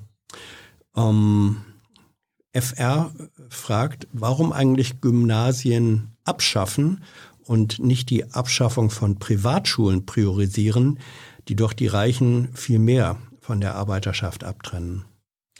Ja, ich finde beides gut. Also äh, Privatschulen, also Gymnasien abschaffen, weil eben äh, wenn man eine Schule für alle macht, sind ja die Gymnasien abgeschafft. Man könnte es dann auch Gymnasium für alle nennen, aber Ja. das finde ich Unsinn. Ne? Das sind, sind äh, weil Gymnasium steht eben für eine bestimmte Geschichte auch. Und, und Privatschulen, da würde ich dann sagen, nee, äh, die sollen äh, bitteschön quotieren. Ne? Das ist, äh, und das gibt auch diese Forderung, der, der, das steht eigentlich in jedem Landesgesetz drin, dass sie eben quotieren müssen, also eine bestimmte Anzahl von Arbeiterkindern aufnehmen müssen. Und da wird sich in keinem Bundesland durchgehend dran gehalten. Das heißt, in allen Bundesländern wird dagegen verstoßen. Und da würde ich sagen, das muss dann einfach viel rigoroser gehandhabt werden. Und wenn eine Privatschule dagegen verstößt, wird sie geschlossen. Punkt. Muss diese Quotierung dann nicht aber auch verbunden werden? Privatschulen müssen in der, werden in aller Regel dann auch privat bezahlt mit Schulgeld. Müsste so eine Quotierung dann nicht gekoppelt werden, dass für die quotierten äh, Schülerinnen und Schüler dann automatisch Stipendium oder jedenfalls die Schulgeldbeiträge übernommen werden? ja, Sonst macht es ja keinen Sinn. Nicht? ne, sonst kriegen die die Quotierung Ja. gar nicht hin. Ähm, O.D. Wright fragt, wieso ist es überhaupt erstrebenswert, dass noch mehr Leute studieren? Wäre es nicht, äh, wäre nicht der umgekehrte Weg sinnvoller, Menschen dazu zu bewegen, Ausbildungsberufe zu ergreifen? Ja, finde ich schon, dass eben viele Akademikerkinder sollten sich überlegen, ob sie nicht äh, auch eine andere Ausbildung machen wollen, ob sie unbedingt das Gleiche machen wollen wie die ähm, wie ihre Eltern. Aber ich würde keinem einzigen Arbeiterkind, was studieren will, sagen, hier überleg doch mal, ob du nicht ein Handwerk machen möchtest, weil es sowieso viel zu wenig sind. Also weil es gibt äh, äh, es sind ja eher dann die Akademikerkinder, die von ihren Eltern dazu äh, genötigt werden, quasi oder dazu gebracht glaube, werden. 40 zu Prozent der. Medizinstudenten haben Mediziner Ja. als Eltern, Ja. was nicht der gesamtgesellschaftlichen Verteilung entspricht. Genau, und dann- deswegen denke ich eben, die sollten halt, äh, wenn man diese Forderung stellt, dann bitteschön an Akademikerkinder, aber nicht Mhm. ausgerechnet noch an die wenigen Ar- Arbeiterkinder, Mhm. Arbeiterinnenkinder, die studieren. Weil, zum Thema Privatstädte, springen wir jetzt ein bisschen. Ähm, XDXD fragt, äh, wie werden Privatstädte an ihre Grenzen kommen oder auch nicht? Und wie wann merken wir dann, ähm, dass sie die Politik und staatliche Systeme unterwandern? oh, das ähm, müssen wir jetzt weit in die Zukunft gucken, wie entwickeln sich Mhm. Privatstädte. Also die kommen jetzt ja schon an Grenzen. Ne? Das ist, es gibt jetzt in Honduras eine breite Bewegung äh, der Einheimischen, die ihre Gemeinden für privatstadtfrei erklären. Ne? Also die sagen, hier entsteht keine Privatstadt. Und die auch äh, parlamentarisch versuchen jetzt eine andere Regierung, dass eine andere Regierung kommt, wo das dann gestoppt wird. So und ähm, das wären dann quasi so politische Grenzen. Mhm. Ja, ökonomisch denke ich, äh, ja, es ist halt, da stellt sich halt die Frage nach Ausbeutung und nach Widerstand gegen Ausbeutung. So, und, äh, Daran knüpft an eine Frage von ökonomisches Denken im 20. Jahrhundert. Ich finde es toll, was es alles für äh, Kampfnamen im Forum gibt. Äh, gibt es historische Beispiele privater Städte, ähm, wo das funktioniert hat? Historisch gesehen? ähm, nee, es gibt, äh, es, es gibt so Privatstadtprojekte, zum Beispiel Fortlandia. Ne? Das Mhm. war ein Projekt von, äh, von Henry Ford, der halt im, im Urwald dann zur Kautschukgewinnung äh, für die Reifen von seinen Ford-Autos, da von seinen Oldtimern, ähm, da dann halt äh, so eine Privatstadt aufgebaut hat. Aber das ist grandios gescheitert. Und, Mhm. Was äh, ist denn mit Colonia Dignidad? Hatte das den Charakter schon von Privatstadt? Ich meine, Ja. ein Sektenort, Ja. äh, aber er, er hatte quasi kommunale Strukturen, nicht? Ja, genau. Da hat der Staat quasi, da gab es ja keine wirklichen Struktur, also keine, Gesetz, keine gesetzlichen Strukturen. Das hat dann einfach so stattgefunden. Ja, das, ähm, da wurden die Augen zugedrückt. Ne? Und so gesehen war es quasi de facto eine Privatstadt, aber ähm, was ja in Honduras passiert, das ist halt ähm, mit im gesetzlichen Rahmen. Ne? Die versuchen das viel, viel, viel, da steckt viel mehr Überlegung dahinter und äh, auch als Colonia die Dignidad sollte ja gar nicht so großartig expandieren. Das sollte ja nicht für die ganze Welt sein.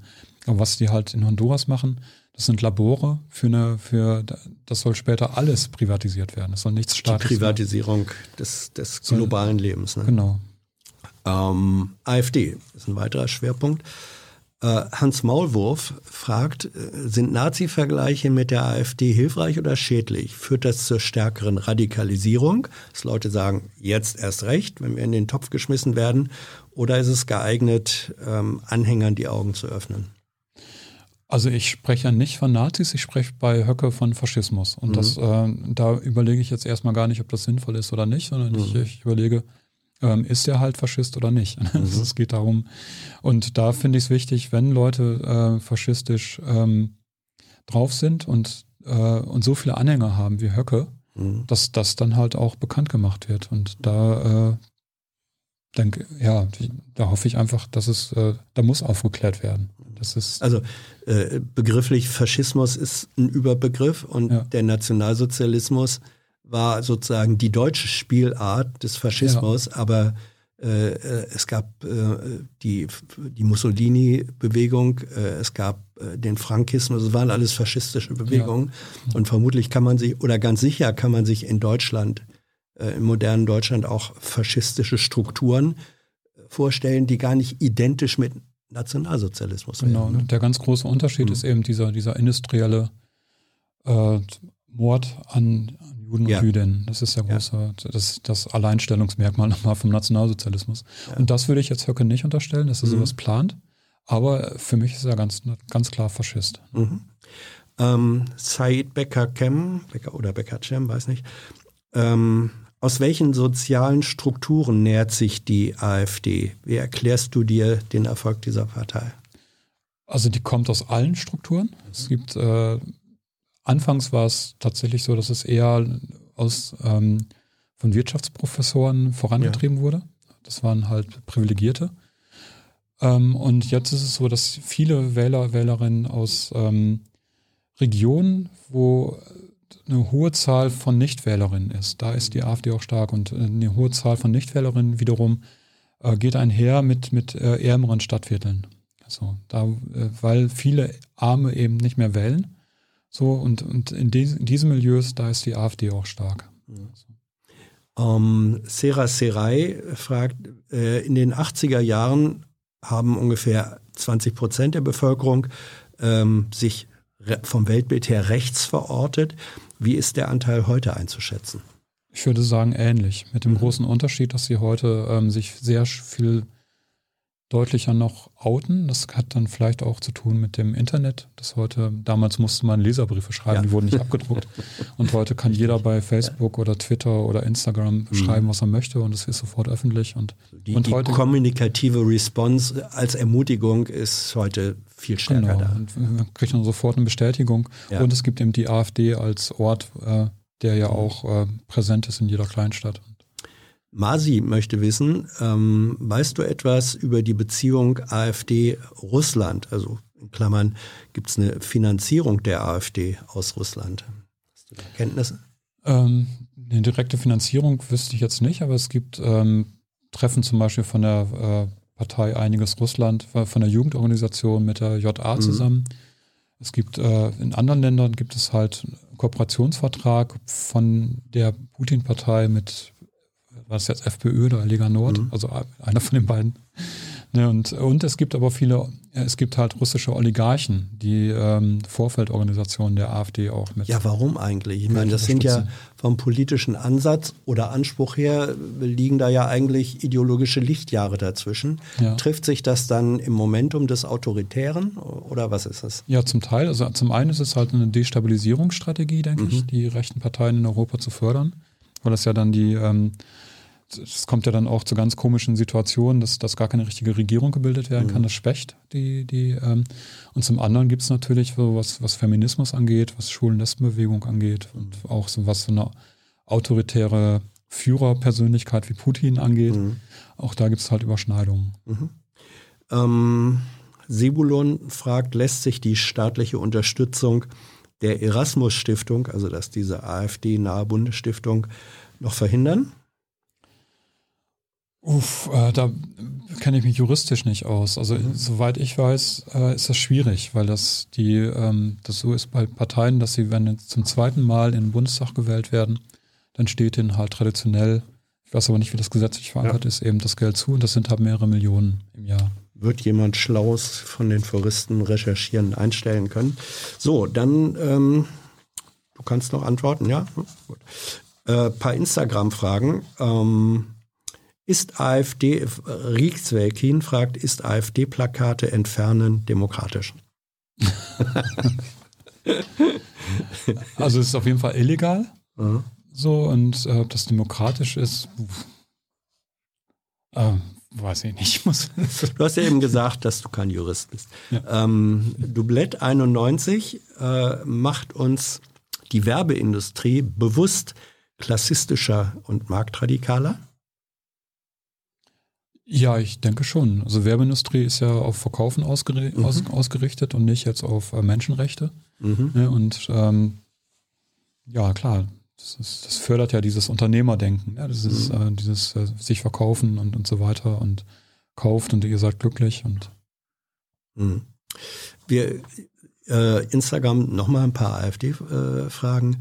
Zox, ähm, welche größeren Unternehmen, Schrägstrich wohlhabende Personen haben der AfD gespendet? Vielleicht gibt es da ja auch äh, 999 äh, oder 9.999,99 Euro. ja. Also unterhalb der Meldegrenze äh, pro Quartal spenden. Weißt du da was? Ähm, ich weiß es äh, genauer von der Anfangsphase, da war das halt ähm, der Wall, der Mhm. halt von diesen ganzen Haltestellen, Bushaltestellen und, und Soll, Ja. Säulen und so weiter, der hat damals, der hat sich aber dann auch distanziert mit äh, Lucke und so weiter. Dann gab es jemanden, ähm, äh, Volkhard Edler, der hat der AfD damals den ersten äh, großen Kredit gegeben. So, das war ähm, äh, in, der, der ist Reeder in Hamburg und hat äh, musste seine ganzen Schiffe äh, ökologisch halt modernisieren und ist dann halt Klimaleugner geworden. Und genau in der Zeit, wo die A- wo äh, er dann halt die Spende, die, die, die ähm, den Kredit gegeben hat, hat die AfD dann zum ersten Mal auch was zur Klimapolitik gesagt Mhm. in seinem Sinne. Das, und dann natürlich August von Fink. Ja. Ähm, wie hat die, Daya Fehlberg möchte wissen, wie hat die AfD es geschafft, so viele Menschen mit Migrationshintergrund dazu zu bringen, für sie zu stimmen? Vor allem, äh, geht noch weiter, vor allem äh, ist, äh, die, ist die AfD unter Russlanddeutschen verbreitet. Steckt da eine Strategie hinter? Ja, das wollte ich gerade Ja. gerade anmerken. Also ich kenne das hauptsächlich bei Mi- Mi- Migranten, Migrantinnen Mhm. von Russlanddeutschen. Das ähm, oh, ja, es, es kann halt eine Strategie, weiß ich nicht. Also es, äh, ich denke halt, dass äh, dieses äh, Deutschtum der, der Russlanddeutschen äh, ein bisschen antiquiert ist. Ne? Das ist halt, dass sie äh, da in Enklaven gelebt haben und so ein Deutschtum hochgehalten haben, was sich in Deutschland schon längst weiterentwickelt hat. So ein bisschen ähnlich wie Leute, die halt in, hier heute in der, als hier quasi in türkischen Vierteln leben, ja, die sind dann auch rü- rückständiger vielleicht als Leute in der Türkei. Mhm. Äh, und das zum einen, ähm, dann gibt es aber auch viele Verbindungen halt zu evangelikalen Gruppierungen. Ne? Und da sind Russlanddeutsche auch stärker vertreten und die haben dann auch wiederum Positionen, die halt von der AfD gespiegelt werden. Das sind dann Hat es auch etwas damit zu tun, ähm, dass vielleicht Menschen oder dass es Menschen mit Migrationshintergrund gibt, die die Erfahrung machen, hier als sozusagen zweitklassig behandelt zu werden? Und dann kommt die AfD äh, und sagt, wir kämpfen auch für eure Rechte. Wir kämpfen gegen die Bonzen und Eliten, die euch in die Zweitklassigkeit drücken. Ist das ein Mechanismus? Ja, aber dann würde ich dann eher, ähm, das wäre dann eher so ein Klassenaspekt, würde ich sagen, ne? weil die eben wenig Geld haben, weil die nicht anerkannt sind und so weiter. Das, Könnte ja Ja. sein, dass es trotzdem so ist. genau. Okay. Ähm, letzte Frage dazu. Hans Jakob, äh, wie können, wie kann man die AfD äh, oder wie kann man der AfD die Stärke im ländlichen Raum wieder nehmen, speziell in Thüringen? Möglicherweise lebt er da. Oh, ja, das ist eine gute Frage. Also auch da würde ich sagen, aufklären. Das ist halt ganz wichtig, aufzuklären, was, was steckt eigentlich dahinter, was wollen die eigentlich und, und da sind dann halt Gespräche mit Verwandten, Bekannten ganz wichtig. Dass man, ja. Raskas fragt, gibt es Neuigkeiten in der Causa Landolf-Ladig? Nee, er hat letztens noch mal so ein Interview gemacht, äh, nee, nicht ein Interview, er hat einen ähm, Beitrag gegeben. Oder war es doch ein Interview? Weiß ich gar nicht. In, in so einer ähm, ökofaschistischen Mhm. Zeitung. Und da hat Höcke nochmal äh, Sachen aufgegriffen, die er damals schon geschrieben hat, wo ich dann dachte, ja, das passt auch wieder rein. Ne? Das ist halt eins von diesen Feldern, wo, wo er nochmal. Also für dich ist kein Zweifel an der Identität. Nein, der nein, nein, überhaupt nicht. Nee, nee. Ähm, was macht eigentlich Andreas Kalbitz derzeit nach seinem Parteiausschluss? Spielt er noch immer eine wichtige Rolle und zwar nicht mehr in, aber trotzdem für die AfD? Ja, der tritt immer wieder auf mit, ähm, mit AfD-Lern. Es gab auch nochmal von Höcke eine Aussage, dass Kalbitz für ihn nicht äh, eine Persona non grata ist. Mhm. Der arbeitet immer noch mit Kalbitz zusammen und äh, der gehört offiziell noch mit dazu, obwohl er äh, inoffiziell gehört er noch mit dazu, obwohl er offiziell ausgeschlossen ist. Dann wird gefragt, hast du schon mal überlegt, ein neues AfD-Buch zu schreiben oder dein altes zu überarbeiten, indem du nochmal zusammenfasst, was du zu den Netzwerken, Ideologien und so weiter auf verschiedenen Ebenen präsentiert hast? Ist sowas in Arbeit? Ja. Ah, wann, wann kommt's raus? ähm, ja, das heißt nicht nur Höcke. Ja. Und weil ich da dann eben drauf eingehen will, dass nicht nur Höcke ein Problem ist in der AfD, sondern dass es da weitere Probleme gibt, eben auch diese christlichen Fundamentalisten Mhm. und auch diese Libertären, auf die ich jetzt heute viel eingegangen bin. Ja. Und äh, das hätte schon längst rauskommen sollen, schon auch vor der Bundestagswahl, aber ich habe es äh, nicht hinbekommen. Nochmal viel Entschuldigung an den Menschen, der das mit mir zusammen herausgeben möchte. Datum kannst du aber jetzt noch nicht nennen. Nee, ich versuche es aber Ist ja auch schnell. Gut. noch in diesem Jahr? Ich hoffe, dass es klappt. so. Gut. Ähm, jetzt noch drei, vier Fragen sozusagen äh, querbeet. Matze 1666, äh, ein guter alter kritischer Begleiter ähm, dieses Kanals. Äh, hast du eine Meinung zu autoritären Strukturen in der Pandemie? Also fast schon fas faschistische oder faschistoide Methoden, mit denen äh, nur Covid in Australien, Neuseeland durchgesetzt wird, dass in Italien Impfpflicht für Arbeitnehmer auch außerhalb des Gesundheitssektors äh, eingeführt wird. Ist das so? Haben wir zunehmend autoritäre Strukturen in der Pandemie? Äh, würde ich erstmal nicht so sehen, weil ich finde, das eben äh, ist halt eine Ausnahmesituation. Ich meine, das ist Covid ist real, das ist wirklich eine, eine Gefahr und das ist äh, also ähm, sterben Menschen daran und ähm, ich würde da jetzt keine man kann einige Sachen vielleicht besser machen, aber ich bin auch kein Experte und da würde ich erstmal das von Obwohl du selber vorhin gesagt hast, dass äh, die Pandemie und die Restriktionen deine Existenzbedingungen im Grunde angreifen. Genau, Von das- Vorträgen lebt Ja, ja, und nicht genau. mehr. Ja, ja. Aber das sind ja dann keine Restriktionen in dem Mhm. Sinne, sondern äh, da hätte ich mir einfach gewünscht, dass dann einfach äh, ähm, die Leute, die Ausfälle haben, dann auch äh, Geld Mhm. bekommen. Ne? Dann hätte man einfach äh, eine, eine Vermögensabgabe machen können für die Reichen, die das Geld ja gar nicht brauchen. So, wer hat Milliarden besitzt, der braucht die, der, der braucht ja keine Milliarden. Ne? Aber der Soziologe erkennt keinen, ich glaube, das steckt ja auch dahinter, erkennt nicht äh, sozusagen das Ergreifen der Pandemie ähm, als äh, Initiierung äh, eines autoritären neuen globalen Staatsgebildes. Nein, also es, es, sowas wäre theoretisch möglich und es wäre dann auch ideal möglich sogar für eine rechte Partei, wenn sie an der Macht wäre. Aber das hat ist unter CDU nicht passiert und unter SPD. Das ähm, MK Tari äh, fragt, äh, im November haben wir zehn Jahre NSU. Kannst du dazu etwas sagen? Gibt es da was Neues? Ich meine, zehn Jahre, ja.